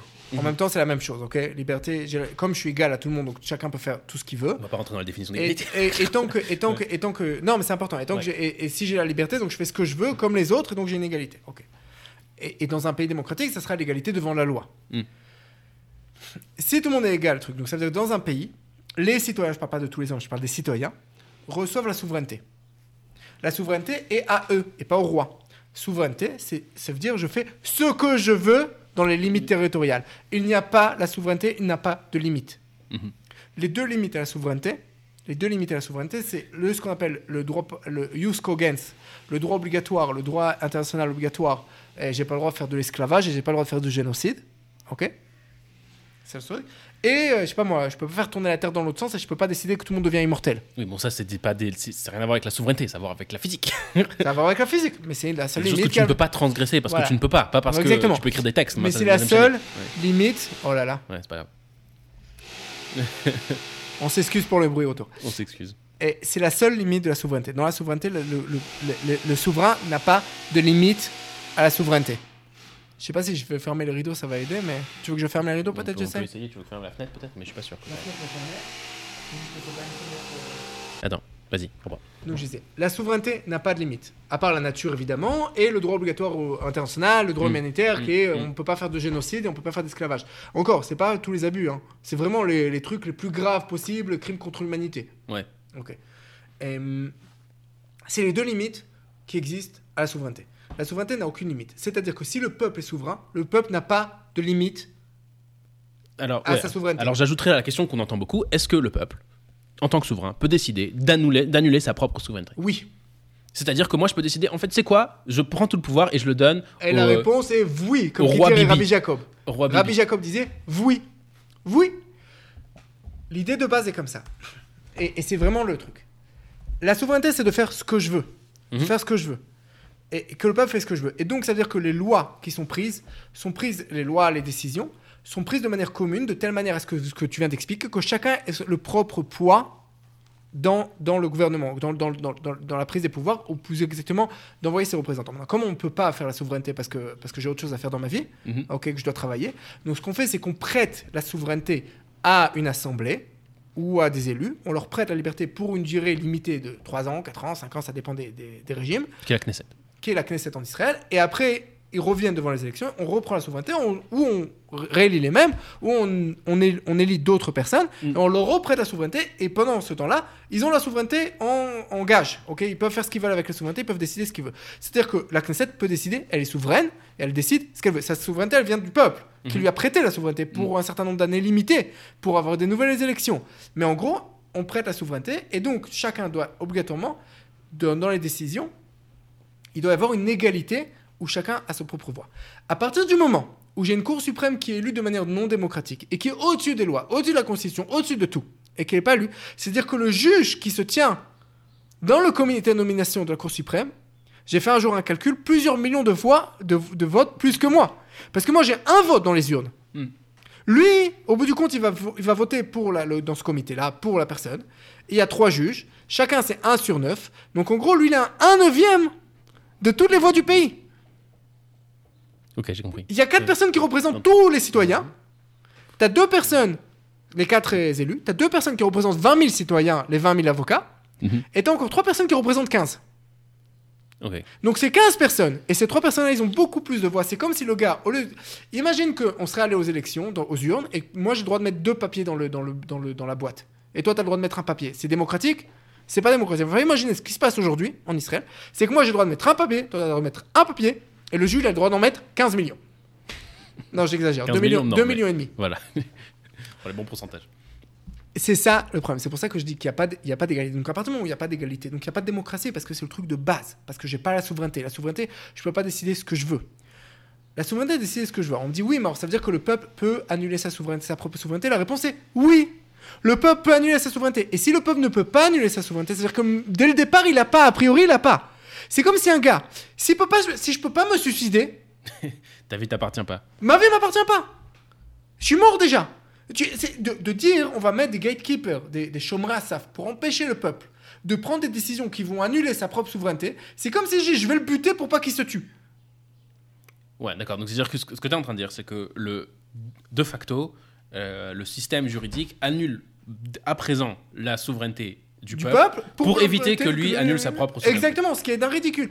On n'a aucun, et on peut regarder tous les régimes démocratiques au monde, tous les régimes démocratiques au monde, et oui, il y a une possibilité, au bout du compte, de, du souverain, du peuple, de renoncer à sa propre souveraineté. Tocqueville arrive aux États-Unis, Mhm. au début du 19e siècle. Il arrive et lui, toute son idée, c'est qu'il voit la démocratie. Il dit J'ai peur de la démocratie, j'ai peur de eh, la tyrannie de la majorité. Ok, la tyrannie, c'est la tyrannie de la Gros problème de la démocratie d'ailleurs. hein. Gros problème de la démocratie, tyrannie de la majorité. C'est un problème connu, les, tout la De- théo- de- toute la théorie tout- politique parle de ça. Comment est-ce qu'on fait pour que, pour en moi, ça. démocratie, si c'est la, si c'est la majorité qui, qui fait la loi, alors comment est-ce qu'on fait pour empêche la... Voilà, voilà. c'est tout le, le célèbre euh, comics où on voit deux, deux, euh, deux loups avec une brebis et qui disent à la majorité on a décidé de te bouffer. Ah, ok. Ok, On est tous d'accord. on est tous d'accord, c'est un problème maintenant. C'est un problème. Qu'est-ce qu'on fait Maintenant, il arrive. Et là, ce que fait Tocqueville, c'est qu'il décrit tous les systèmes mis en place aux États-Unis pour empêcher.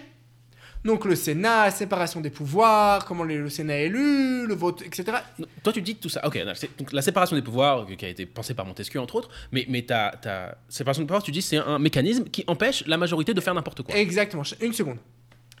Et il voit tous ces mécanismes. Et là, il se pose la question. C'est un passage que j'adore dans, dans Tocqueville. Et en plus de ça, les passages les plus importants, et chez Jabotinsky, et chez Tocqueville, et chez les plus grands auteurs, c'est les choses qu'on dit en passant, parce que c'est tellement évident. Ok Ok. Qu'on dit en passant. Et là, il pose la question, il dit Mais au bout du compte, s'ils veulent vraiment avoir la tyrannie de la majorité, s'ils veulent vraiment casser tous ces mécanismes, ils peuvent le faire. Ils font un changement constitutionnel, ils font un changement. Au bout du compte, tu peux le faire. Dans tous les pays, au monde, malgré tous ces mécanismes, au bout du compte, le dernier mot est chez le peuple. Le Mhm. dernier mot est chez les représentants du peuple. Et si le peuple veut vraiment une tyrannie, tous les mécanismes qui existent n'aident absolument rien. Plus que je te dirais même plus. Même si tu as, même si as des gatekeepers, même si tu as des chômeurs saf, comme ici en Israël, qui empêchent soi-disant, si le peuple d'Israël voulait vraiment une, une dictature, eh, c'est pas eux qui vont l'empêcher, on les prend, on les fusille et c'est tout. Ok?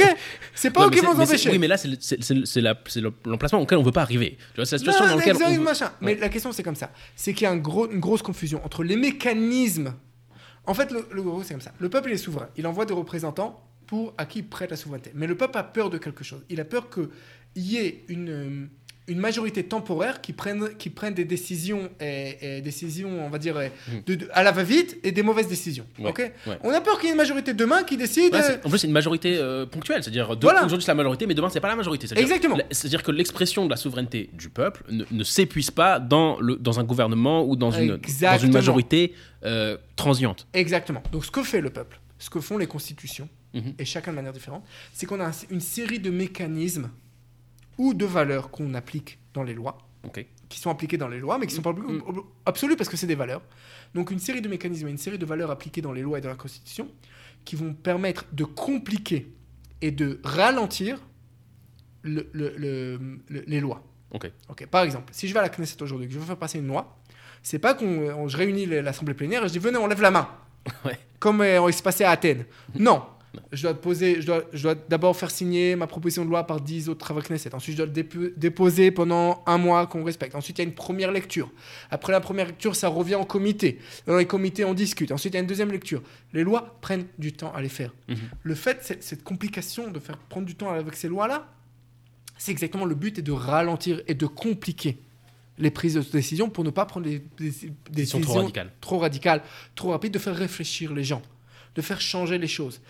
Et en fait, tous les systèmes, tous les mécanismes qui existent dans le monde, leur but est de ralentir et de compliquer le travail parlementaire, de ralentir, de compliquer le travail de gouvernement, de ralentir, de compliquer le travail des juges aussi, Mhm.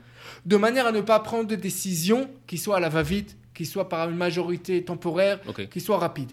Et donc, quand on parle de séparation de gouvernement, d'abord, d'abord, faut bien comprendre, séparation de gouvernement au niveau, au niveau politique, on ne parle que dans les régimes présidentiels. Dans les régimes parlementaires comme Israël, il n'y a pas de séparation de gouvernement au niveau De politique. séparation de pouvoir, tu veux de dire séparation de pouvoir au niveau politique. Ok, ok, C'est intéressant. Il n'y a pas de séparation de pouvoir. Non Tout le monde. Il y a un système, il y a, il y a une séparation institutionnelle, c'est-à-dire que les juges, les parlementaires et le gouvernement, c'est pas les mêmes personnes. Encore que. Encore que les parlementaires et le gouvernement, c'est les mêmes personnes. Et c'est d'ailleurs une des, une en des- France, jusqu'en difficultés. 1993, en France, jusqu'en 1993, les, les ministres qui étaient inculpés étaient jugés par le Parlement. Aujourd'hui, la Haute Cour de justice de la République en France, c'était Mm. la Haute Cour de la justice de la République en France, aujourd'hui on appelle ça Cour de justice de la République. Aujourd'hui, la Cour de justice depuis 93 est composée de deux tiers de parlementaires et d'un tiers de juges de la Cour de cassation. Mm. Aux États-Unis, le système de impeachment, si le, le- le président, on veut l'empêcher d'être président, c'est un un- un une, procédure, une procédure judiciaire qui est faite par le Sénat américain. Ouais, mais le Sénat américain, c'est des élus. Et c'est des élus. Donc tu vois que. Ça veut dire qu'ils votent contre. C'est-à-dire que si par exemple il y a une grande majorité euh, qui, est, à part- qui est des deux côtés, qui est contre la, la, Ah, la- que ce- cet homme soit président, Ce Ils que peuvent je veux voter dire- Non, c'est un- judiciaire. Mhm. C'est une procédure judiciaire, c'est pas une procédure politique. Mm. C'est que, c'est évidemment que c'est une procédure politique, au, fond, politique, ouais, au au fond du compte. Mais ce que je veux dire simplement, c'est que le fait que ça soit qu'il y ait une différence institutionnelle, donc que ce soit pas les mêmes personnes dans le gouvernement, dans, le, dans, le, dans, le- dans la justice et dans le, et dans le, dans le parlement qui fait les lois, c'est pas toujours, c'est pas universel et c'est pas toujours vrai. Mm. Pour souvent, pour dans beaucoup de pays, dans beaucoup de constitutions, pour juger les hommes politiques, c'est les hommes politiques eux-mêmes qui les jugent, parce qu'on comprend que des juges non élus vont pas vont pas juger les élus. des élus. Parce qu'il y, a une- y a- hiérarchie d'autorité. Il y a une hiérarchie d'autorité, effecti- effectivement. Maintenant, dans les régimes présidentiels, on a trois, on appelle ça séparation des pouvoirs. Tu as trois pouvoirs qui sont séparés de manière institutionnelle politique. Les trois sont élus de manière démocratique et ils ont un système de balance entre eux. Mhm. Ce qu'on appelle les, les ba- check and balances. Ouais. Entre eux. C'est-à-dire que chacun a check and balances sur les deux autres. Ouais. En Israël, on dit séparation des pouvoirs et donc il doit y avoir une Cour suprême qui n'est pas élue et qui, elle, elle, elle peut avoir check and balances envers le gouvernement et envers le, le Parlement, mais qui, qui la balance elle? Qui empêche les juges? Tout, Toujours on dit qui va. Et si le Parlement décide demain de tuer tous les roues C'est le- la, le- le- les trucs, la, euh, la voilà. rhétorique classique. ouais. La rhétorique classique. Qui empêche demain la Cour suprême de décider de tuer tous les roues À, à ça, je dirais d'abord que la Cour suprême, Personne La Cour suprême, elle peut écrire un, elle peut écrire une décision, mais c'est des papiers. À la fin, pour que les gens tuent les roues, il faut qu'il y ait des, des Tu te policiers. rappelles, qui- tu te rappelles Et ça, c'est l'exécutif. Tu te rappelles qu'on a parlé du conseil juridique? Mm. Tu te rappelles qu'on a parlé du conseil juridique? Qui Ouais. est- qui, est, la police, elle écoute qui? La police en Israël, elle écoute le, le boss de la police, c'est le parquet. Le parquet, c'est le conseil juridique. Ok? Ok. Le système, le- l'État, en Israël, l'État, quand je parle de l'État, ça veut dire les, les fonctionnaires, etc. C'est qui leur boss? Le boss, c'est pas c'est la personne qui, qui, qui C'est pas le ministre de la sécurité? Non. Non? Non. Non, c'est qui leur boss? C'est le conseiller juridique? C'est le chef de la police. Parce que c'est lui qui peut les virer. Exactement. Exactement. En Israël, le système d'État Hmm. n'écoute pas le gouvernement. C'est vrai que le gouvernement a une possibilité. Maintenant, c'est comme le gouvernement. Il y a des, il y a des arrêts de l'État, de, de la Cour suprême que le gouvernement. La dernière en cours, Khan al ce qui se passe, qu'ils n'ont pas viré le, le truc. Mais au bout du compte. D'abord, ça c'est bizarre parce que c'est toujours des décisions un peu de gauche comme ça, Khan al-Ahmar de pas virer Khan al-Ahmar. Mais quand c'est quand c'est une, co- une, une implantation israélienne du Samarie, là d'un coup le gouvernement il peut pas dire ah non je il y a un problème au niveau politique et je dois attendre avec ça. Non non la Cour suprême lui dit demain tu le fais. Mm. Et même si le ministre n'est pas d'accord, c'est ce qui se passe? Ça se passe sur le terrain. Mm. Au bout du compte, même si le gouvernement a une tu sais, c'est comme si tu me dis t'es en prison, ok, mais dans, dans ta cage. Dans, dans ta, ta- ta- ta- cellule, tu peux aller de droite à gauche. Ok, mais je suis quand même en prison. C'est vrai que j'ai un petit peu de, de- de- Tu vois, je peux bouger à droite, à gauche. Quand on parle de tyrannie, on parle pas obligatoirement que on peut absolument rien faire. Mm. Ça n'existe pas une tyrannie où tu peux. Même chez Kim Jong-un, en, en Corée du Nord, les gens le matin, ils ont le droit de, de savoir s'ils vont se brosser les dents en commençant par la gauche ou par la droite. Ok? Et même en Iran, qui est le régime qui ressemble plus au régime israélien. Parce que si je regarde les ayatollahs et si je regarde les juges de la Cour suprême, ils ont exactement les mêmes compétences. Ok. Ce qu'ont le droit de faire l'ayatollah, est-ce qu'on a le droit de faire la Cour suprême, tu regardes leurs compétences. Il a le droit ou il a pas le droit Il a le droit ou il a pas le droit Comment il décide, etc. C'est exactement la même chose. Hmm. C'est exactement la même chose. Sauf- Ici, j'ai ouais. beaucoup plus de liberté qu'en Iran. La preuve, c'est que je suis dans un podcast comme ça en Iran, on m'aurait coupé Iran, la tête. On m'aurait pendu. Mais ça veut pas dire que je suis pas une démocratie. La démocratie ne se, ne se, n'est pas une question de résultat. Je peux avoir très bien un roi, un roi éclairé, qui va permettre de parler contre lui et qui va permettre de sortir des journaux et qui va permettre de la liberté d'expression et, et il va avoir le marché libre et tout ce que tu veux. Mais au bout du compte, c'est lui qui décide. Si demain il veut couper la tête de tout le monde, il peut couper la Et tête. le pas La question est- n'est pas de résultat. Mhm. Quand je parle avec les manifestants, on me dit oui, mais si demain euh, la majorité est de religieuse, donc on va nous empêcher de voyager, de rouler pendant Shabbat. D'abord, c'est faux au niveau euh, politique, mais c'est pas grave. Mhm. Mais disons que ça aurait été vrai au niveau politique. La démocratie. Alors tu me dis moi, je suis contre la démocratie parce que je suis pour. Je suis pour le philosophe éclairé, euh, etc. Mais c'est du dépotisme éclairé. Ça reste du dépotisme. De dépotisme éclairé, il reste du dépotisme. Et il y a un gros et, et une grosse confusion entre résultat Mhm. et procès, processus. Comment tu arrives? La démocratie arrive depuis les valeurs libérales. Parce que j'ai des valeurs libérales, je veux la démocratie. Mhm. La démocratie amène aux valeurs libérales pour plusieurs raisons. D'abord, pour la première chose, qu'elle a besoin des valeurs libérales pour son fonctionnement. Comme tu as parlé tout à l'heure de la liberté d'expression. Mhm. Pour, le fon- pour faire fonctionner la démocratie, j'ai besoin qu'il y ait la liberté d'expression. Oui. Pour faire fonctionner la démocratie, j'ai besoin qu'il y ait euh, l'égalité devant la justice. Oui. Pour faire fonctionner la démocratie, j'ai besoin, etc., d'avoir la liberté de mouvement, etc.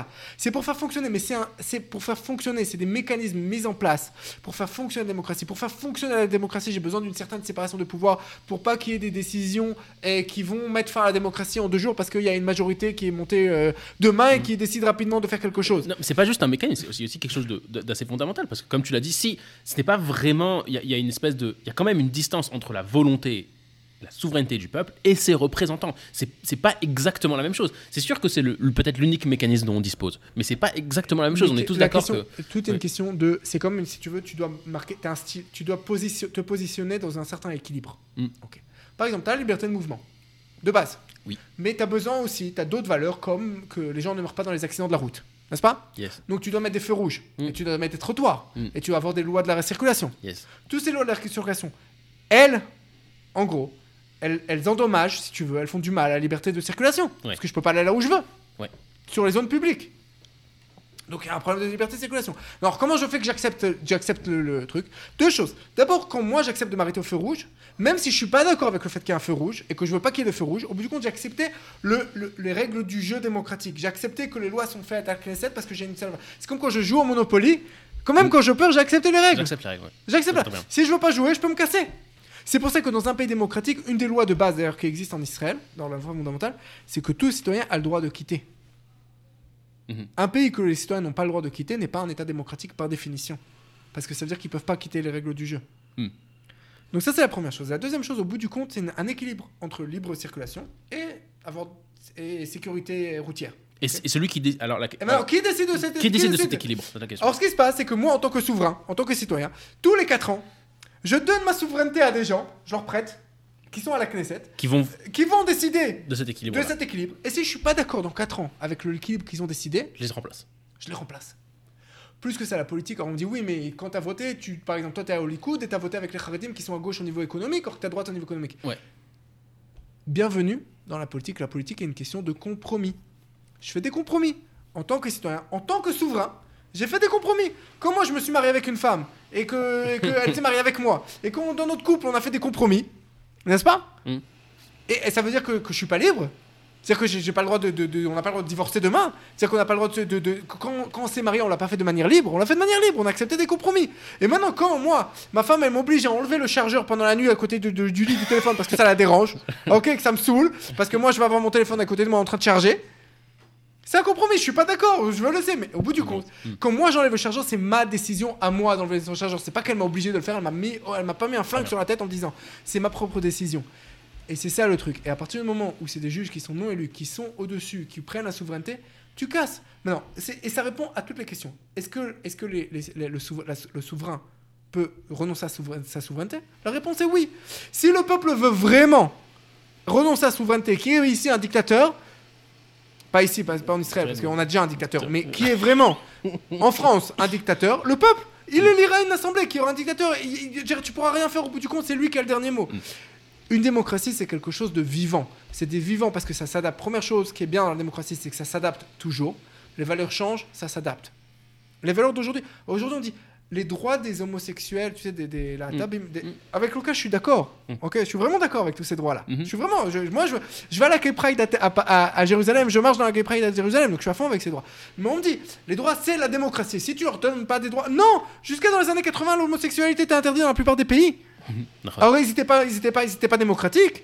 Les valeurs changent. Et demain, on aura d'autres valeurs qui changeront. Et après demain, dans 50 ans, on aura d'autres valeurs. Ça change. La démocratie, c'est s'adapter à sa population. C'est s'adapter aux valeurs qui changent. C'est s'adapter à son temps. C'est un organisme vivant. Mhm. Et comme c'est vivant, donc ça peut mourir. Ça peut mourir par un putsch, par, par une maladie interne. Ok que, que, je sais pas moi, qu'il y ait des juges qui décident qu'ils ont le droit d'annuler les lois et qu'ils ont le droit d'annuler les lois, de la- de- les lois fondamentales et qu'ils font ce qu'ils vont, par exemple, ou que ça soit, je sais pas moi, un, un gars qui fait un coup d'État et qui rentre dans l'Assemblée nationale et, militaires. et les militaires, etc. Ça peut être par l'extérieur, qu'un mec vient et me bute, qu'il y a un- que la Tchécoslovaquie soit envahie par les nazis, ou que la France de 1940 soit envahie par les nazis, ou ce genre de choses. Et ça peut, ça peut être une, une, une, une- un suicide. Un suicide. Ça peut être un suicide que, en passant au niveau historique, ça s'est jamais passé.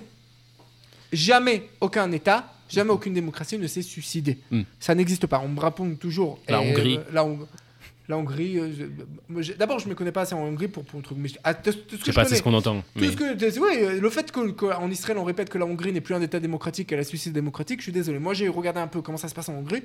Ça a l'air tout à fait démocratique. Au bout du compte, c'est le souverain qui a décidé d'avoir des valeurs qui sont des valeurs de droite, de très à droite, des valeurs auxquelles moi, même moi je suis pas d'accord. Mm. Mais c'est un décision d'un souverain. Si le souverain demain décide comme quoi on n'a pas le droit d'avoir d'homosexuels, on n'a pas le droit. Et si demain le souverain décide comme quoi on n'a pas le droit de rouler Shabbat, on n'a pas le droit de rouler Shabbat. Le fait est que la plupart des démocraties, de manière naturelle, Elles deviennent des démocraties libérales.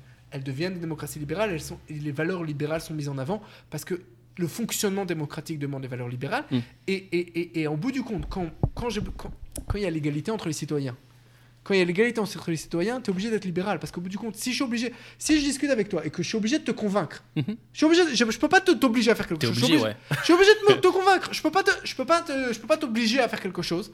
Donc si je dois te convaincre, donc on doit discuter. Et donc je suis obligé de te regarder en tant qu'égal. Et toi tu me regardes en tant qu'égal. Toujours, les gens, hier je discutais avec quelqu'un, il me disait oui mais tu sais les gens qui manifestent etc. Ils ont, en hébreu on appelle ça itnasout. Comment tu traduirais ça en français? Ils ont, ils, ils se, ils se la prennent de haut devant les Complexe gens. de supériorité. Un quoi. complexe de supériorité etc etc. Et donc ils sont sûrs que la raison avec eux. Je dis oui mais le jour où il y aura ici une vraie démocratie, où ils devront me convaincre et qu'ils pourront plus dire à la Cour suprême va annuler les, les lois, qu'ils devront me convaincre. Au bout de compte, ils vont devoir me parler avec moi. Et on va voir qu'on a plein de choses en commun. On va voir qu'on est d'accord sur plein de choses. Et enfin, on aura peut-être une majorité de 70, 80, 90 Rav Knesset qui sont pas des partis ultra-orthodoxes, qui sont sionistes, qui sont sionistes de la droite jusqu'au centre-droite, Mhm. qui vont pouvoir, on va pouvoir faire passer.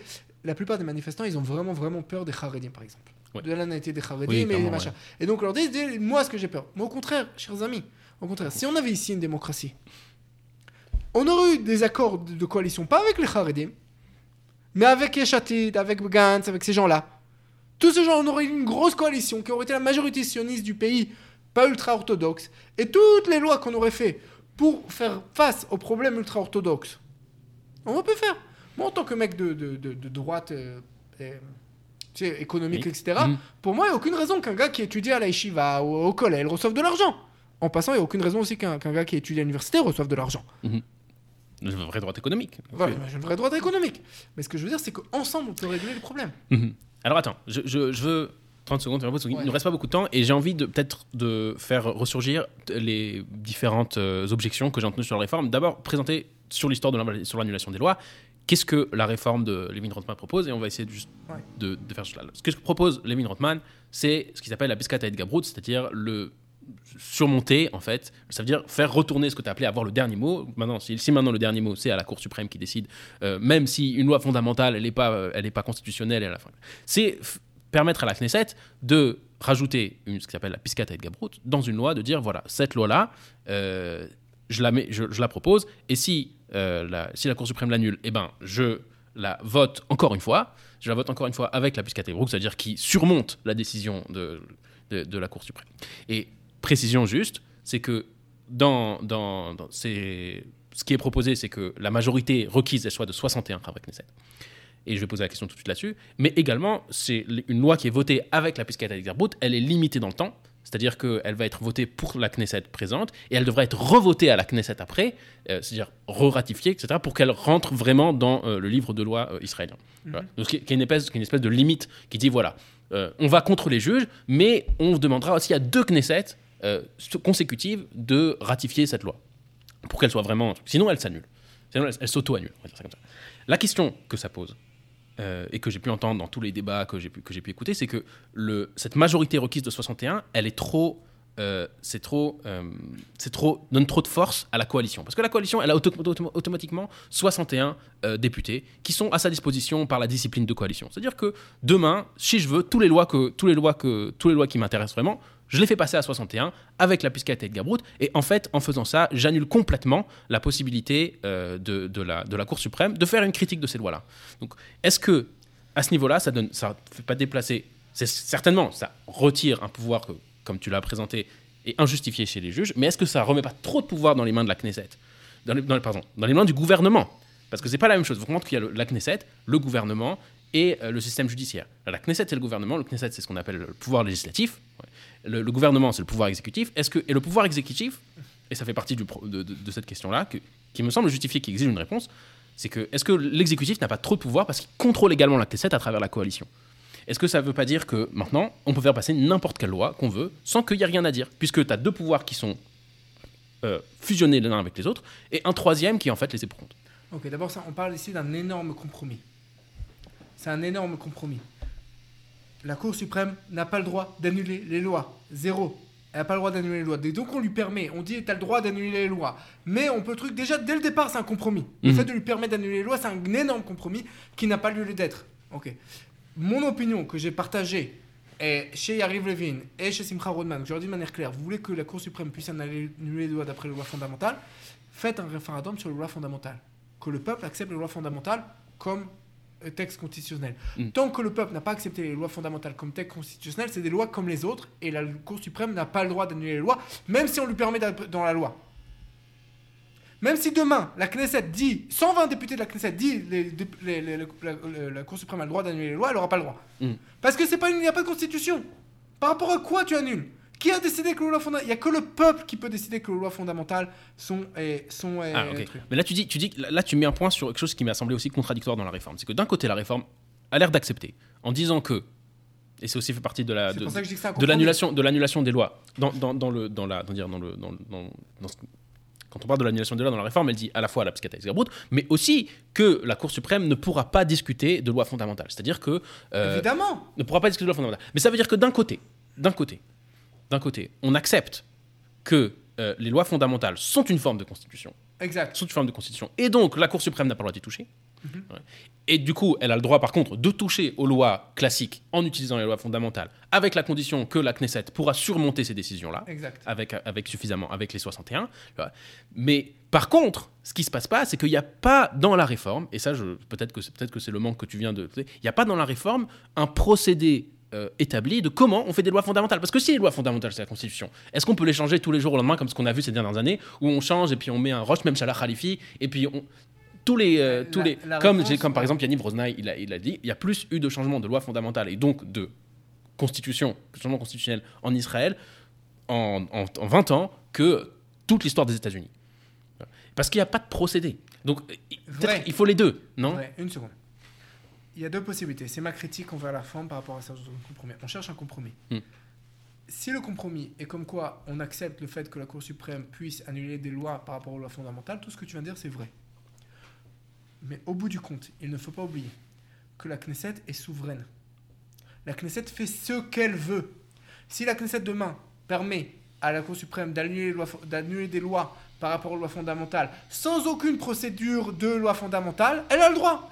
Et si la Knesset demain décide d'annuler cette, cette décision, elle a le droit. La Knesset fait ce qu'elle Oui, mais veut. tu seras d'accord avec moi que c'est Est-ce pas que- sérieux. C'est pas sérieux. Si tu dis que c'est une loi fondamentale que c'est une qu'il y a un manque- constitution. Est-ce qu'il y a un manque de logique? Oui. Est-ce que c'est, est-ce que à cause de ça, la, la réforme est mauvaise? Non. Tu penses quand même que la réforme, elle est Mieux mieux que la situation comme ça? Bien sûr. Te dire comme quoi t'as pas le droit d'annuler les lois fondamentales, c'est ridicule. Hmm. Au moins, c'est important. Le plus important, c'est qu'au bout du compte, la Knesset est le dernier mot. Donc c'est évident. Maintenant, encore une fois, la Knesset fait ce qu'elle veut. Ce que tu dis, il y a énormément de logique. Il faut que les lois fondamentales, peut-être il y ait une, une procédure de décision. Et maintenant, par rapport à la Gabrut, par rapport au fait de surmonter l'annulation, Mhm. qui est ça le problème D'abord, d'annuler les lois fondamentales, c'est tellement, c'est tellement illogique. Je veux dire, je peux même pas, je peux même pas me discuter avec quelqu'un qui me dit que quoi ils ont le droit d'annuler les fondamentales. Par rapport à quoi, répondre à Shalom Quel texte de loi? Tu, Pour annuler quelque chose, il faut qu'il y ait un autre texte de loi que tu me dis. Voilà, là il y a marqué X, là il y a marqué Y, donc ça marche pas ensemble. Par rapport à quoi? Par rapport à ce que pense le juge de la démocratie? Non, mais d'accord. les, les valeurs du juge, elles sont pas, moins bien, pas meilleures que mes valeurs. Et donc, si le juge il pense comme ça, c'est pas le juge qui va décider pour la Knesset. C'est ridicule. C'est c'est te- tellement ridicule. Tu veux annuler par rapport au fondamental. Par rapport au fondamental, il faut que tu aies l'accord de la Knesset. Il faut que tu aies l'accord du peuple. Il faut que tu. Donc, ça, c'est la première chose. Non, par rapport à la Gabrut, par rapport au truc. C'était. Les lois de la Knesset sont annulées par la Cour suprême que par rapport à la loi, la dignité humaine, etc. Pas par rapport aux autres, fond- aux lois fondamentales. C'est Les le cas aujourd'hui. Il y a, d'autres, il y a Rock Yesod, euh, Euh, tous Rock- les autres qui organisent Amemshala, le il y a pouvoir, Rock etc. La euh, liberté de- d'activité. Exactement, il y a d'autres lois fondamentales. La seule loi qu'ils utilisent, c'est celle-là. Ok, c'est celle-là, c'est la seule loi qui est double. Pour tout- la- Il y a une deuxième loi qui a une clause où on ne peut pas faire d'autres lois après qui soient contraires, c'est Chofesh Haïsouk, Mm. liberté d'activité, que j'ai le droit de travailler ce que je veux. Et dans cette là, il y a une clause, déjà il y a une clause que Rabin avait écrite de surmontage, que le- la Knesset peut surmonter l'annulation de, de la loi fondamentale. Ok, ça De veut dire la- que si la Knesset elle utilise le Rock Esod Rofesh Haïsouk pour annuler une loi, il est écrit dans cette loi que la Knesset elle peut décider de surmonter cette décision. Exactement. Enfin, d'annuler la décision. D'annuler l'annulation. Donc c'est la raison pour laquelle Chofesh Haïsouk n'est pas utilisé par la Cour suprême, jamais. Toujours ils iront vers dignité humaine. Mm. Est-ce que vous- maintenant le truc c'est que dans dignité humaine ils sont pas d'accord de mettre exactement la même clause qui a déjà qui existe déjà que Rabin il avait mis à l'instigation de Barak, de Aaron Barak à l'époque. Ok. Et qui refuse de mettre la même clause. Évidemment, c'est pas sur. eh, il faut pas une majorité eh, plus que 61 là-bas. Non, cette loi fondamentale sur la dignité humaine, comme je rappelle, a été acceptée avec moins que, moins, moins que le- la Knesset dans le, moins que la moitié de la Knesset présente dans l'Assemblée plénière. Mm. 20 contre 30 plus ou moins. Non, mais on est d'accord que le, procédé des et Rock c'est- Esod, c'est il est ridicule.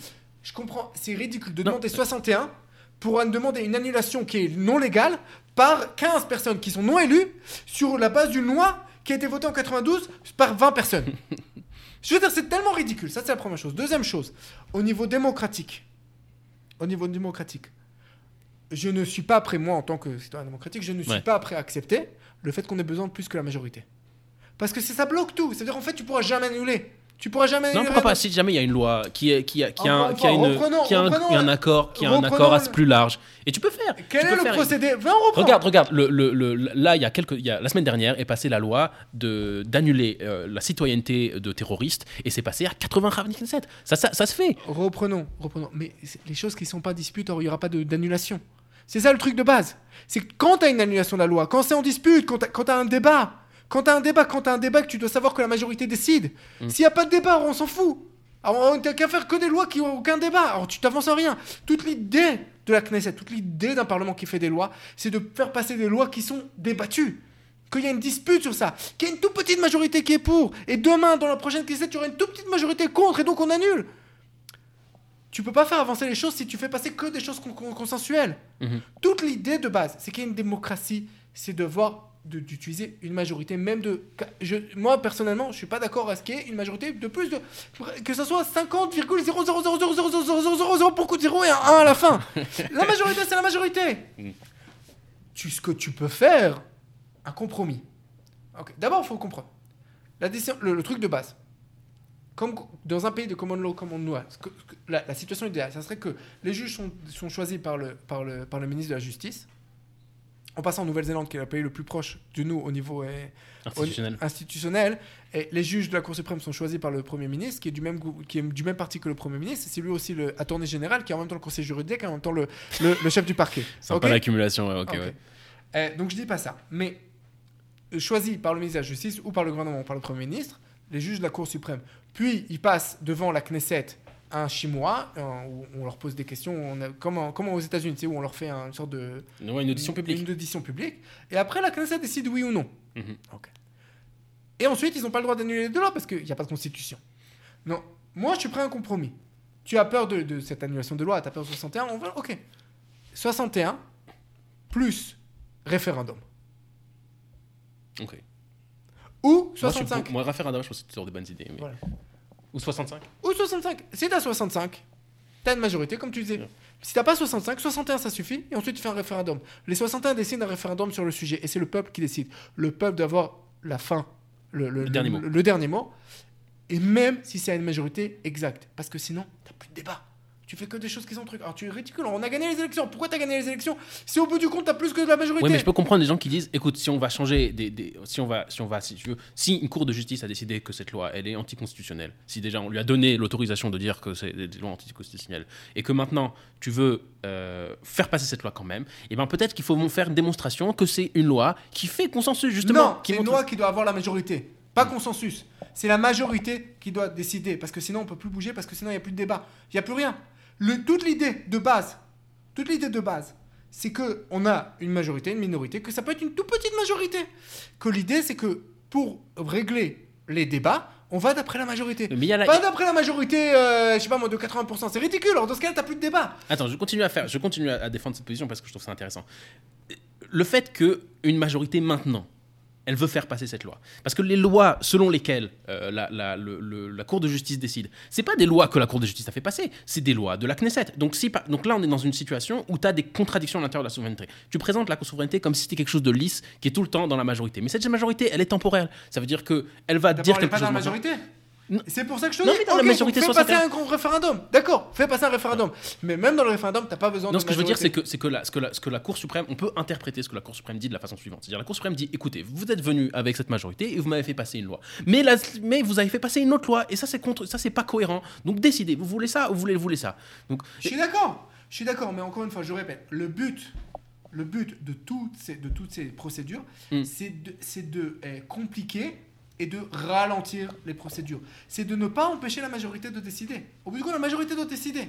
Mm. C'est juste que je, je demande, j'ai aucun problème. Tu veux une quatrième, une quatrième, tu veux une cinquième décision, tu veux qu'on vote encore cinq fois, tu vas attendre le prochain Knesset. Tu- tout ça, c'est des procédures qui sont ok. On peut trouver énormément de compromis. On attend la prochaine Knesset, on fait un référendum, on... tout ce que tu veux. Mais demander une majorité qui est plus que 61, non. Parce qu'après, tu ne demandes pas la majorité, tu demandes plus que la majorité. Tu casses l'idée de base du, du débat. Ou dans un débat, on a un- une majorité, une minorité, on décide et tu tu as un débat. Parce qu'au bout du compte, ce qui se passe, c'est que ça veut dire que la minorité, les gens qui sont contre, Ouais. ils ont plus besoin de convaincre. ils peuvent juste dire je suis pas d'accord. Ils peuvent juste dire je suis pas d'accord, ils mettent le veto. Ils peuvent dire je suis pas d'accord. Oui, mais dans ce cas-là, la coalition non plus, elle a plus besoin de convaincre. Bon, tu vas dire que c'est ça le pouvoir de la Ouais, majorité. ça. Dans ce cas, la coalition elle a besoin de convaincre parce que la coalition elle a besoin de convaincre à l'intérieur de la coalition. Mhm. Et tu Alors, crois qu'à à l'intérieur de la coalition, la coalition a besoin de convaincre, elle a besoin de convaincre le peuple de voter pour lui. La coalition elle a besoin, si on a un référendum, de convaincre le peuple de voter pour. D'accord, mais alors attends, attends. Alors je. je- ok. Ok. Là, mais d'un côté, t'as- si t'as une minorité de 15%, 20%, que tu sais qu'il faut une majorité, par exemple, il faut 65, que, que t'as une coalition de 64, Mhm. bah, les mecs, de, ils ont pas besoin de convaincre, ils ont pas besoin de faire de campagne électorale. C'est exactement ce qui se passe aujourd'hui. Ce qui se passe aujourd'hui, c'est que parce que les, les juges ont un veto dans la nomination des juges, ils ont besoin de convaincre personne. Les, gens qui ont la sociologie, la même sociologie des juges, et qui sont contre les changements, ils ont besoin de convaincre personne. Ils peuvent me créer dessus. Ils peuvent me dire, quand je manif contre eux, ils peuvent me dire, eh, t'as rien étudié à l'école, retourne à l'école ou ce genre de choses, parce qu'ils s'en foutent. Ils n'ont pas besoin de me convaincre. Ils ont un veto. Alors attends. Je- alors, alors je- je- il y a encore quel- quelques questions. On, va- on approche de la fin, mais j'ai encore pas mal de. J'ai encore quelques questions à poser. D'abord. est- Honnêtement, j'ai posé une question qui est peut-être plus personnelle. Ouais. Dans un système, enfin dans un système, dans, dans le système israélien comme on l'a, où, où tu l'as dit toi-même, il n'y a pas vraiment de séparation des pouvoirs, puisque les- ce sont les mêmes personnes qui sont la Knesset, et ce sont Comme les mêmes personnes qui sont, le, qui, sont, qui sont le gouvernement. Comme tout système, ok, tout système, tout système Système parlementaire au système parlementaire, où la- le système juridique est le seul système où, où, si tu veux, où les, où, c'est- où les gens qui sont à la Knesset au gouvernement ne sont pas dans les, dans les, dans les tribunaux. C'est le seul Ouais. où, les, où les- où les personnes sont séparées. Toi-même, tu l'as dit, c'est vrai.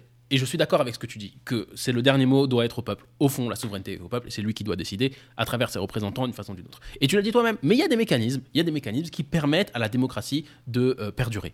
Et est-ce que cette réforme, est-ce que tu penses pas qu'elle met à mal ces mécanismes-là, même si elle est justifiée au niveau de la théorie de la démocratie, et même si effectivement, tu as raison, tu raison. Est-ce que ça met pas à mal ces mécanismes-là qui permettent à la démocratie de perdurer. Et est-ce que tu n'as pas peur, toi, de maintenant voter pour cette réforme? Et, je te dis parce que au début, j'étais très pour, et j'ai écouté beaucoup, beaucoup de choses, et je ne suis, pas devenu contre, je pense, comme toi, que c'est mieux que la situation qu'il y a maintenant, mais je me pose la question, et je me pose la question honnêtement, est-ce qu'il n'y a pas euh, ici un chamboulement qui est peut-être un petit peu trop, qui va mettre un peu trop à mal ces mécanismes, et on va se retrouver comme toi et moi, on veut pas, parce que toi et moi, je pense qu'on est d'accord, on veut pas quitter cette démocratie libérale, on pense qu'elle est bien. En général, on pense que c'est mieux que la dictature, même de la dictature éclairée de, de, de, de- Bibi vois. Ok. Au début, je voulais diviser ça en trois, en deux, et je vais diviser ma réponse en trois. Vas-y. La première question, c'est démocratie. La deuxième question, c'est mécanisme. La troisième question, c'est politique. Yes. Démocratie. À titre personnel, je suis pour la démocratie. Je pense que pour l'égalité de tous les citoyens. Donc, je préfère un système démocratique qui soit sans aucun mécanisme, ok Mm. À la à Athènes, À l'arrache, Ok. ouais, on vient, on vote. On va en vote, Ok. Le truc le plus aucun mécanisme. Cha- chaque jour, tu arrives sur Internet et tu votes, ok que, que le système qui existe aujourd'hui. Parce que je suis pour la démocratie, au bout du compte, c'est le peuple qui doit décider. Mhm. Ok. C'est dangereux. je- bon, alors, évidemment que je suis aussi pour des mécanismes. Ça, je te parle entre la situation actuelle et la démocratie. Yes, yes, yes, yes. Non, yes. même dans la situation que je veux, je veux des mécanismes. Les réformes proposées rajoutent des mécanismes. Mhm. Non seulement les enlèvent, mais rajoutent des mécanismes. Parce qu'à partir du moment où tu as le droit d'annuler des, des- des lois de la Cour suprême, à partir du moment où tu as un système pour ramener les lois, pour ramener les lois, à partir du moment où tu as, beaucoup plus compliqué, où le système est beaucoup plus T'as une politique, clarification de t'as la- une du conseiller. Du Ça conseiller- rajoute conseiller des mécanismes. Mhm. Et ça rajoute des mécanismes, mais aussi le mécanisme le plus important qui est la responsabilité du peuple et des élus. Qui, au bout du compte, dans toute démocratie, c'est le mécanisme le plus important. Pour l'instant, ce qui se passe, c'est que les, les, les, les élus et le peuple, on n'est pas responsable. Parce qu'à partir du moment où je peux créer tout ce que je veux, ça change rien. Je peux créer, on va raser tout Gaza. Ok. Euh, ok, dans tous les cas, personne ne me laissera le faire. Donc je peux crier jusqu'à demain. Je peux crier, il faut buter tous les homosexuels. Ça change rien. Je- Il faut tuer tous les arbres. Ça change rien parce que j'ai pas de responsabilité de ce que je dis. Mhm. Les politiques aujourd'hui n'ont pas de responsabilité de ce qu'ils disent. Ils disent des conneries, pardon, des bêtises. Ils disent des On bêtises. aura entendu pire dans ce podcast. Ouais, ok. Ils disent des bêtises parce qu'ils savent qu'ils n'ont aucune responsabilité. Ils présentent un nombre incalculable de, de- de propositions de loi Mm. parce qu'ils proposent surtout n'importe quoi. Ils n'ont aucune, aucune responsabilité. Je dis à la fin, ça va arriver à Bagat, c'est Bagat. Ouais, à la fin, fini. ça va arriver, à la fin, ça va pas être accepté, à la fin, truc. Dès que tu as ta responsabilité, d'un coup, oh, oh, ok, doucement. Je suis responsable là. Mhm. Faut que je fasse attention. La responsabilité du peuple, les gens qui manifestent pour ou contre, d'un coup, ils vont être responsables. D'un coup, ils pourront plus se cacher derrière Bagat ou ils pourront plus C'est des deux côtés en passant. C'est des côtés de la droite qui va plus dire, qui va plus pouvoir crier ce qu'il veut en disant euh, de toute façon Bagat il va annuler donc j'ai bon dos. Mhm. Ok, je peux proposer tout ce que je veux. Et ça va plus être du côté de, de, de, de- la gauche qui va dire euh, eh, j'ai Bagat qui me protège. Ils Mhm. vont être obligés de me parler avec moi, de trouver des compromis. Donc tu vas obligé de trouver des compromis, tout le monde. Donc au contraire, ça va rajouter des mécanismes. Non seulement ça va enlever, mais ça va rajouter des mécanismes. Ça va faire les choses plus doucement, plus, plus raisonnablement. J'adore l'exemple de la Nouvelle-Zélande. La Nouvelle-Zélande est le pays qui nous ressemble le plus à Israël au niveau institutionnel. Mhm. C'est pratiquement un décalque. Pas de constitution, 120 membres, de la, 120 membres du Parlement, système parlementaire où, le, où le, le- le gouvernement est élu exactement de la même manière que le nôtre. De façon proportionnelle. Et le gouvernement de la Knesset, la- le- le- le- la- l'Assemblée est moitié, plus ou moins moitié proportionnelle, un peu plus que la moitié, et, et- et sous système de zone, tu sais, où tu, Mm, tu mm, votes ton élu, Mm. et ensuite est un truc comme un tiers proportionnel. Ok. Ce qui fait que des fois ils ont besoin de coalition, des fois ils n'ont pas besoin de coalition. Aujourd'hui, le Labour, le Parti travailliste, a 65, des, 65 députés sur euh, 120. Ok. Et, donc, le- et c'est lui qui choisit le Labour, qui choisit les juges, qui en même temps, la tournée, en même temps le procureur, et en même temps le, il fait tout. Donc en fait, il nomme tout le système, tout le système Tout le judiciaire. système. Et, et la, la- la- la Nouvelle-Zélande est considérée comme un des pays les plus démocratiques au monde. Et on, parle, on me dit oui, mais ici il y, a une, il y a une forte minorité. En Nouvelle-Zélande, il y a 30% de la population qui n'est pas européenne, qui est minorité. Mm. 16% de Maoris, Les Maoris. ouais. 8% d'autres pacifiques qui étaient avant les Maoris, que les Maoris ont buté quand ils ont conquis le pays. Ouais. Parce que les Maoris eux-mêmes, c'est des colonisateurs. Et 8% d'Asiatiques, des immigrants asiatiques, qui ne sont pas considérés comme européens. Ça fait presque. que- Ça fait presque 30%. Ah, en tout. Tout ça, c'est 30%. 30%. Ok. Et, et le maori, par exemple, a la par- plus ou moins la même valeur, le- la langue maori a la même valeur que l'arabe ici en Israël. Mhm. Par exemple, ce genre de choses. ok? La seule différence, c'est que les maoris font pas la guerre contre la Nouvelle-Zélande et que. mais en gros, C'est pas mal, on veut les mêmes. Ok, ouais. mais, mais ouais, on aimerait bien avoir les mêmes relations. Malgré qu'il y a des problèmes là-bas aussi. Mm. Et, là-bas, ils font tout. Mais en Nouvelle-Zélande, quand ils prennent des décisions, ils, sont réfléchis. Pourquoi? Parce qu'ils savent qu'ils ont tous les pouvoirs. Au contraire, ils ont. Ils ont euh, t'as- t'as une question de responsabilité. Jusqu'aux années 90, en Israël, les gens, ils avaient responsabilité. Ils étaient responsables.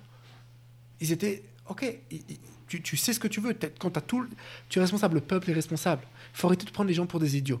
Donc, un, ça rajoute des mécanismes au niveau institutionnel. Ça rajoute des mécanismes. Et deuxième chose, ça rajoute le mécanisme le plus important qui est, et, qui est le- la responsabilité. Troisième chose, je reste dans le système des mécanismes. La discussion sur les mécanismes, c'est un autre, c'est une autre discussion. Mm. Soyons démocratiques. Et après, tu veux rajouter des mécanismes. Voilà la discussion. Il faut, que le, il faut que le peuple lui-même, à travers ses représentants, décide des mécanismes duquel il se limite lui-même. Et c'est un peu le, principe d'une constitution. Une constitution, c'est. euh, bon, il y a des questions, des questions. La grosse question sur le principe de constitution, c'est la question de temporalité. Comment est-ce qu'une assemblée constituante qui a un certain moment dans le temps, il peut euh, euh, obliger tout, le- tout le- tous les Ouais, autres. Et encore, non, ça dépend. Si tu, tu peux changer la Et tu peux constitution. changer. Tu peux changer la Tu constitution. peux changer la constitution. hein. Dans tous les pays, on change la constitution. Cinquième République, C'est c'est juste très 25 difficile. changements. 25 changements. ouais. Mais c'est bien que ça soit difficile. Non mais c'est bien. En France, en France, quand on change la constitution, on change de république. Voilà, exactement. Quand tu changes l'idée de base, Non mais ici, on change de constitution tous les ans. parce que c'est pas une constitution. pas une constitution. La loi fondamentale n'est pas Ouais. une constitution, c'est juste une. Donc toi tu dis que la c'est l'équivalent des lois organiques en tu France. parce que tu vois que la, que la, que la réforme, la réforme, elle est quand même, c'est quand même un compromis. C'est pas quelque chose qui arrive avec le point sur la table en disant écoutez, tout ça, ça n'a aucun sens. euh, c'est le, le peuple qui doit décider. Et c'est un peu des lois fondamentales, mais un peu pas trop des lois Il faut bien fondamentales. comprendre. Donc, La- la- la- ma, ma position de base, ma position extrême de base, c'est que les juges de la Cour suprême ont annulé la démocratie. Leur, leur place, c'est justice et prison. Ah ouais, à ce point. Ils ont annulé la démocratie. Ils ont pris la souveraineté du peuple. Ils ont fait un putsch. Donc là, on trouve un débat pour des raisons politiques. Hmm. Pour des raisons politiques, on fait un compromis de dingue. C'est des raisons politiques pour pas mettre le. le- mais, le- mais là, là, là, là, je mets juste, juste le, bémol sur ce que tu viens de dire, parce que ils ont fait un putsch, ils ont fait un putsch. Mais pourquoi est-ce qu'on fait un compromis? On fait un compromis parce qu'il y a une grosse partie de la population qui est dehors dans la rue et qui veut que ça continue Et comme ça. pour ça que je suis- c'est pour ça que même s'ils ont fait un putsch, même s'ils ont fait un putsch, je suis pour un compromis parce que pour moi, le, le Pas pour les juges, pour les gens dans la rue. pour les gens dans la rue, je suis prêt à un compromis. Hmm. Parce que pour moi, le- la, de- la justice, tu sais, en hébreu, ils font dit mieux vaut être euh, euh, chacham que tzodek. Ouais. Mieux vaut être intelligent Genre. que, que- qu'être juste, ok? Ok, je préfère avoir un compromis et avoir ici un pays démocratique que mettre avoir ici une guerre civile, ok? Yes. Et je préfère énormément de compromis sur, ce, sur, ce, euh, sur, ces, sur ces réformes. Même si pour toi, cette réforme, c'est encore un déséquilibre en faveur du système judiciaire. Oui, ça mais l'idée, c'est qu'au bout du compte, il y a des- la chose sur laquelle je suis pas prêt à faire un compromis, c'est qu'il n'y ait pas de veto, ni des juges, ni de l'opposition, sur la position du peuple, sur la, sur la majorité. Dès qu'il n'y a pas de veto, je suis prêt à un compromis. Qu'il y ait 10 juges dans la, un truc. Mais je veux qu'il n'y ait pas le truc. Mais trouver des compromis, ok. Et pour pas mettre le feu, le, le pays à feu et à sang, on est prêt à des compromis. Et cette, déjà, je veux dire, déjà, ces, ces, ces, ces- ces propositions sont super, sont des compromis de dingue. des compromis de dingue. Logiquement, on aurait dû dire, euh, tu sais, tu, tu choisis, tu choisis. Et ensuite, la, la, la, la- la Knesset, elle décide, oui ou non. Là, on fait des comités, on rentre les juges, on rentre un membre de l'opposition dans les comités, etc. Tout ça, c'est des compromis. Mm. Des compromis à fond. On prend en compte, on fait des, on fait tout. un- Je temps passe. Donc, un, tu veux rajouter sur ça d'autres, un système d'institutions, de, rajouter des institutions.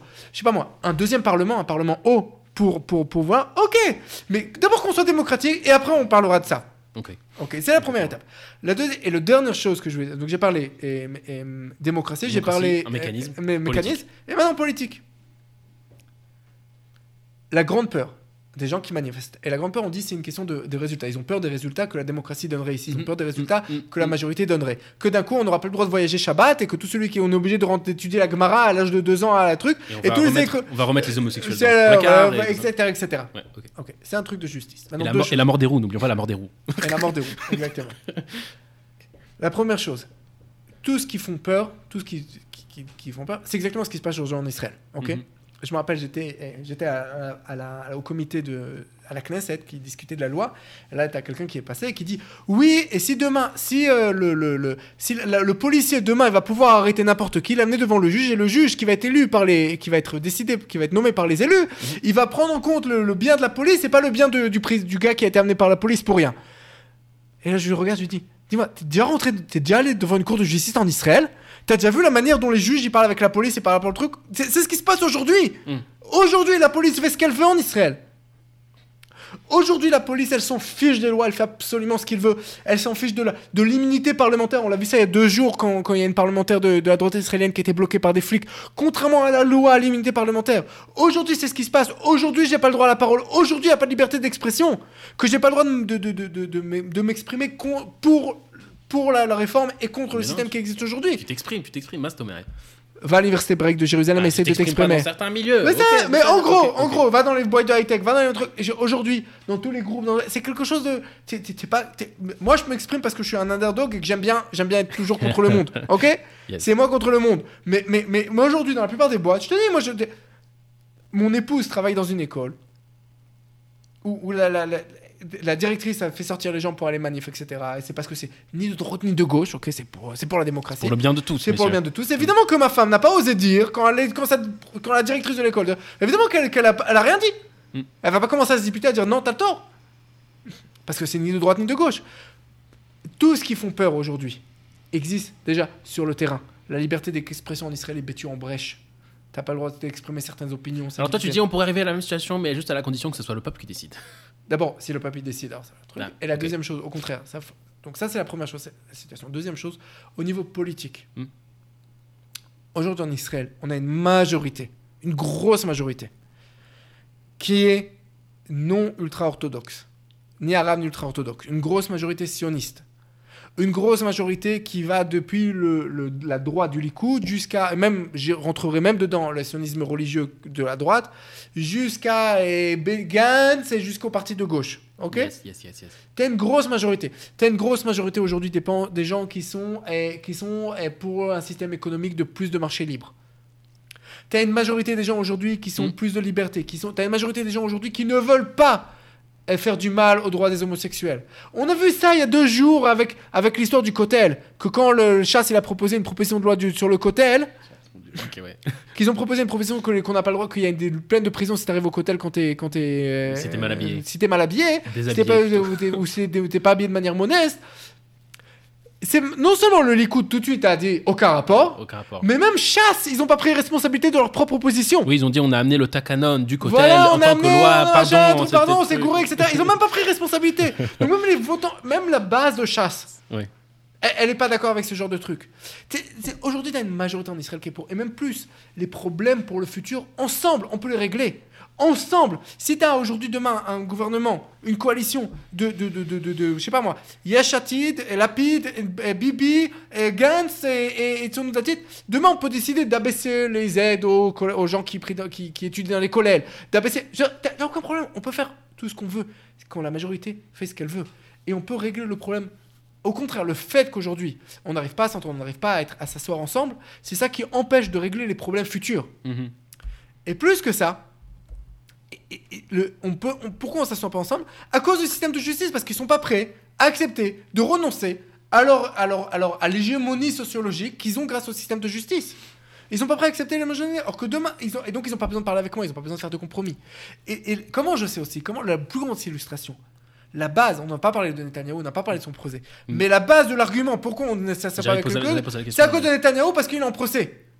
Est-ce qu'il y a Donc vraiment... on voit que le problème, c'est un système de justice. Attends, mais ouais, d'accord, mais est-ce qu'il y a vraiment quelque chose, c'est ça que quelque chose qu'on entend beaucoup chez, chez, chez les gens avec qui, avec qui j'ai pu discuter et même dans ce que j'ai pu entendre, c'est que, mais, avec une, un astérisque, que pas chez les professionnels. Dans les, dans les professionnels de, de, de droit et de, et de régime politique, les gens parlent pas de Netanyahou et les gens parlent pas de Derry. Par contre, on entend quand même que euh, toute cette réforme, c'est en fait une manipulation intelligente juges, pour euh, nommer ses propres. Alors, est-ce qu'il y a vraiment quelque chose Est-ce que dans la réforme, Non, il y a quelque non, chose qui permettra à Netanyahou de se sortir de ses procès Euh, sans non, arriver au bout? La réponse est non.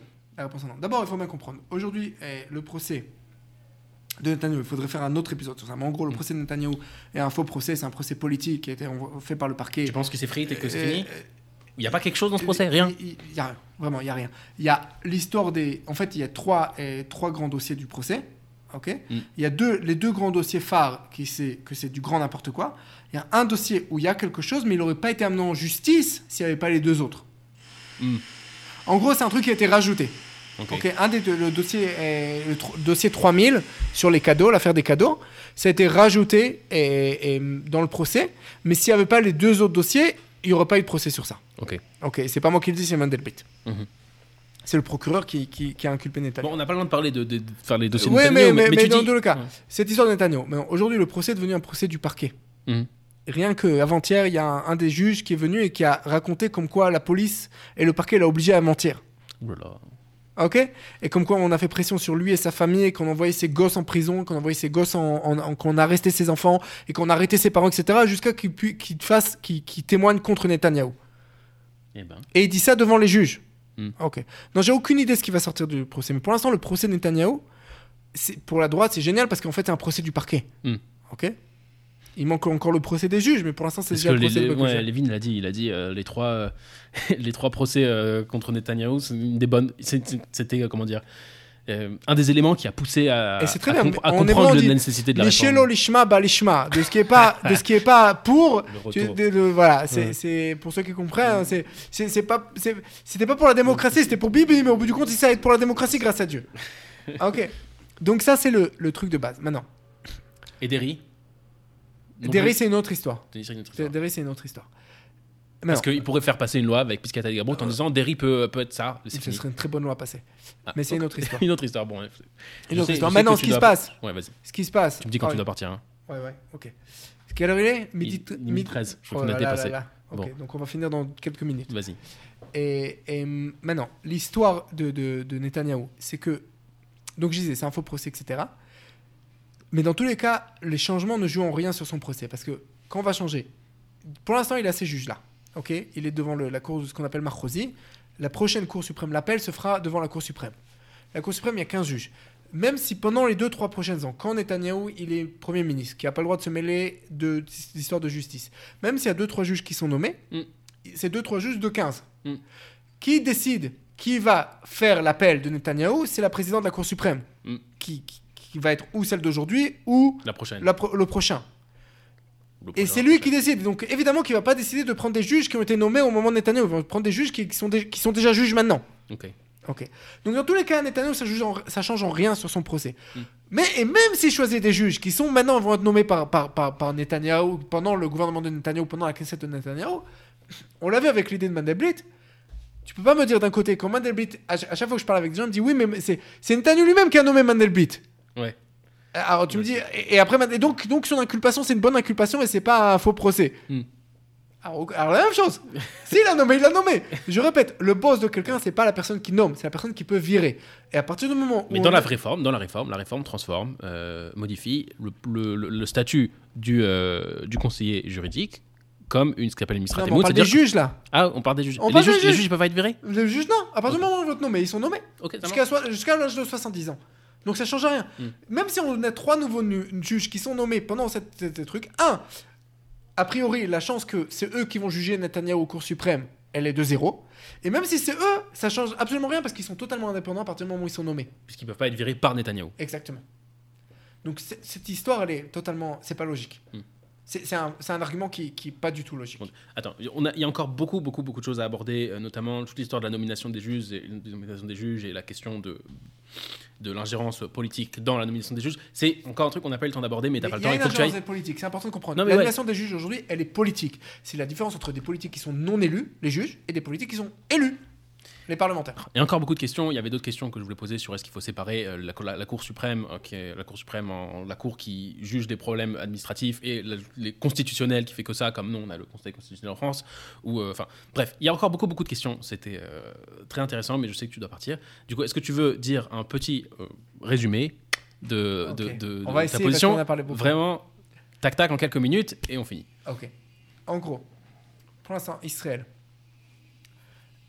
a le même, a plus ou moins plus, le même régime que, euh, que l'Iran. Je sais que ça a l'air débile ce que je dis ça, et que ça, ça a l'air euh, très extrémiste, mais le fait qu'un régime ne se joue. ne- ne- ce qui est important, c'est pas les résultats. Ce qui est important, c'est la manière dont le régime est construit. Aujourd'hui, le régime israélien n'est pas construit de manière démocratique. Le dernier mot n'est pas au peuple. Il faut à tout prix ramener le dernier mot au peuple. Tout compromis, toute réforme qu'on fait doit ramener le dernier mot au peuple.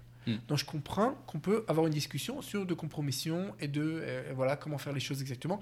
Que oui, il faut prendre en compte aussi l'opposition, il faut qu'il y ait des, faut, il y a aucun problème, on peut discuter jusqu'à demain. Mais une chose qui est super importante de comprendre, il faut à tout prix qu'Israël redevienne démocratie ou le dernier mot revienne au peuple. Et j'y crois vraiment que de Mm. manière politique, à cause de la construction politique d'Israël, à cause des majorités en Israël, que ça permettra aussi de régler les problèmes sociologiques, les problèmes politiques fondamentaux d'Israël. Mhm. Donc c'est évident que cette réforme, qui est un énorme compromis, il faut la supporter à fond. Voilà. Bah, merci Nissim. Euh, je regrette qu'on n'ait pas eu le temps de trucs, mais c'était très très très intéressant. Il y a encore beaucoup de sujets à aborder. Euh, on verra ce qui va se passer dans euh, les années à venir. En tout cas, pour moi, ça a été une occasion incroyable de découvrir plein de choses de théorie politique et d'écouter plein plein de choses intéressantes. Merci Nissim. Euh, De rien. et à très bientôt. Merci.